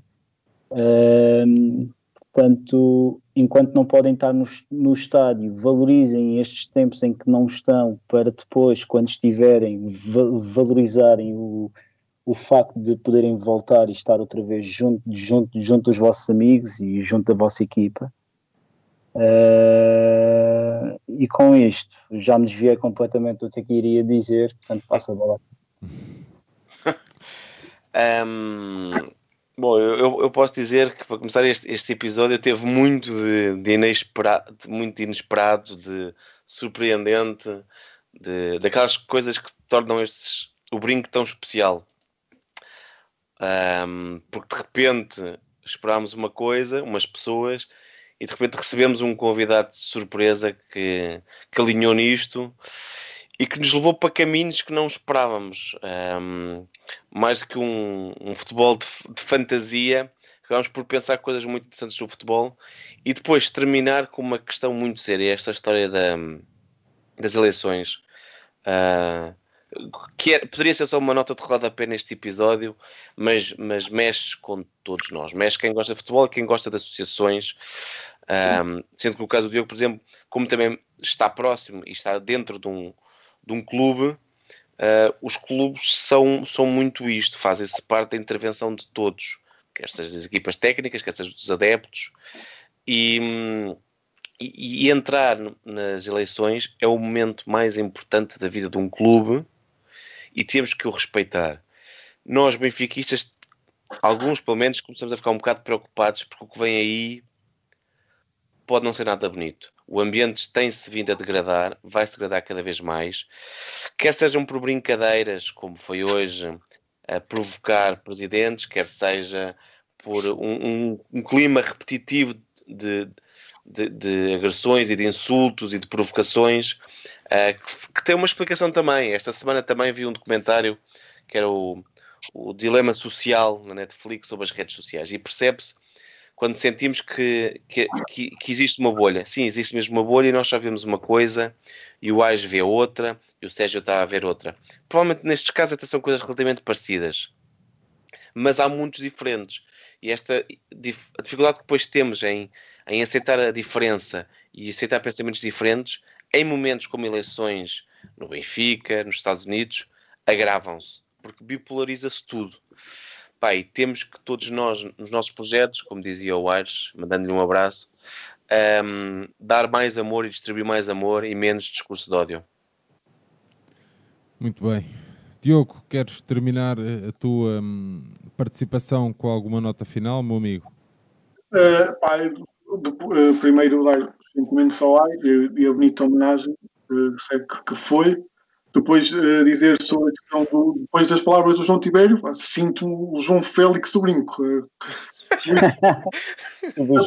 Desesperadamente e tal, e até é importante. Uh, minha intervenção uh, foi, a, foi a anterior, eu tenho uh, cada vez mais respeito e mostrar-me. Eu, era, eu, como devem calcular, eu sou um bocadinho cético em relação a algumas coisas que os adeptos dizem e fazem, pronto, nem sempre a relação com os treinadores é mais uh, profícua, mas de facto uh, mostraram-me uh, este ano, vocês e outras pessoas, mostraram por A mais B que de facto vocês são, os adeptos são a alma do jogo e eu acho que coisas destas como o brinco fazem todo sentido para unir comunidades e para pensar a sociedade, citando o Fumaça, para pensar, falar da sociedade com quem, quem, quem, com quem quer falar dela. E acho que esse é o objetivo do brinco e é muito bem conseguido. Parabéns pelo projeto e pelo SLB Independente e por tudo, por tudo o resto. Muito bem, Diogo, muito obrigado, muito por esta, pelas palavras e pela, pela referência e por teres aceitado também o nosso convite assim meio à última da hora. O... nós, nós tínhamos, tivemos aqui uma falha de, de última hora, então tivemos que avançar para uma ideia que tínhamos guardada mais para a frente. João, meu amigo, muito obrigado por mais esta noite, uh, mais um bom episódio, uh, mais um episódio de onde tínhamos planeado falar de uma coisa e acabamos por falar de mil e uma, mil e, mil e uma coisas. Tem sido norma. Tudo é? normal. Aires. É o futebol, é o futebol imprevisível. É, é verdade. Ares, à frente. É o futebol. Ânimo, estamos aí. Que o brinco Estou tenha servido pelo menos para desanuviares um pouco. Ah, sim, sim, sim. Essa... Já aconteceu algumas vezes. bem. Para desanuviares um pouco essa cabeça. Tens um conselho deste teu amigo. Esse aplica aí do candeeiro está mal colocado meu amigo, tens que dar, ah, tens, que dar tens que dar, mano, tens, tens, tens, que dar um é. tens que dar um jeitinho a isso, amigo. Opa, opa, não é à toa que isto chama o estúdio Stefan Schwartz. Está é tudo, tá tudo coisa. Não, é. não, não, é tudo, é tudo IKEA style, estás a ver? É minimalista, é minimalista, está na moda, é minimalista. Por acaso, havia, havia um projeto qualquer que era que era sobre os artefactos do IKEA daqui a 20 anos, como é que eles iriam estar. Que é, não que é questão. Pois é isso, é essa questão, ninguém sabe se, se vão existir, não. Então. Daqui a 20 anos não sei, mas posso-vos informar que já temos um convite da FNAC, ok? Oi. Ah. É verdade, já temos o contacto novamente da FNAC feito, uh, portanto teremos uh, novidades provavelmente quando for possível. João Aires, obrigado, meus amigos. Mais uma bela jornada, mais uma bela noite. Diogo, foi um prazer enorme. À frente, olha, muito obrigado mais uma vez. Uh, já sabem que o Brinco está disponível em todos os agregadores de podcast. O Brinco faz parte da plataforma Benfica Independente. Benfica Independente, que estamos lá no Patreon, em Patreon barra SLB Independente. E agora, pois é, temos uma newsletter isso, um, uma newsletter que foi dedicada exclusivamente ao brinco e ao seu dossiê uh, sobre o racismo. Está tudo explicadinho lá no site. O nosso amigo Alfredo, que não está de férias, que está lá em, nos Estados Unidos em, em confinamento ainda, uh, ia fazer muito BTT, muito o homem, está um, um verdadeiro atleta, o nosso Capitão América. Capitão, levanta aí a vinheta, nós voltamos para a semana se tudo correr bem. Um grande abraço a todos, do lado certo da luta sempre. Tenham cuidado, isto não está para brincadeiras. Um abraço e até breve. Que viva o Vitor Batista!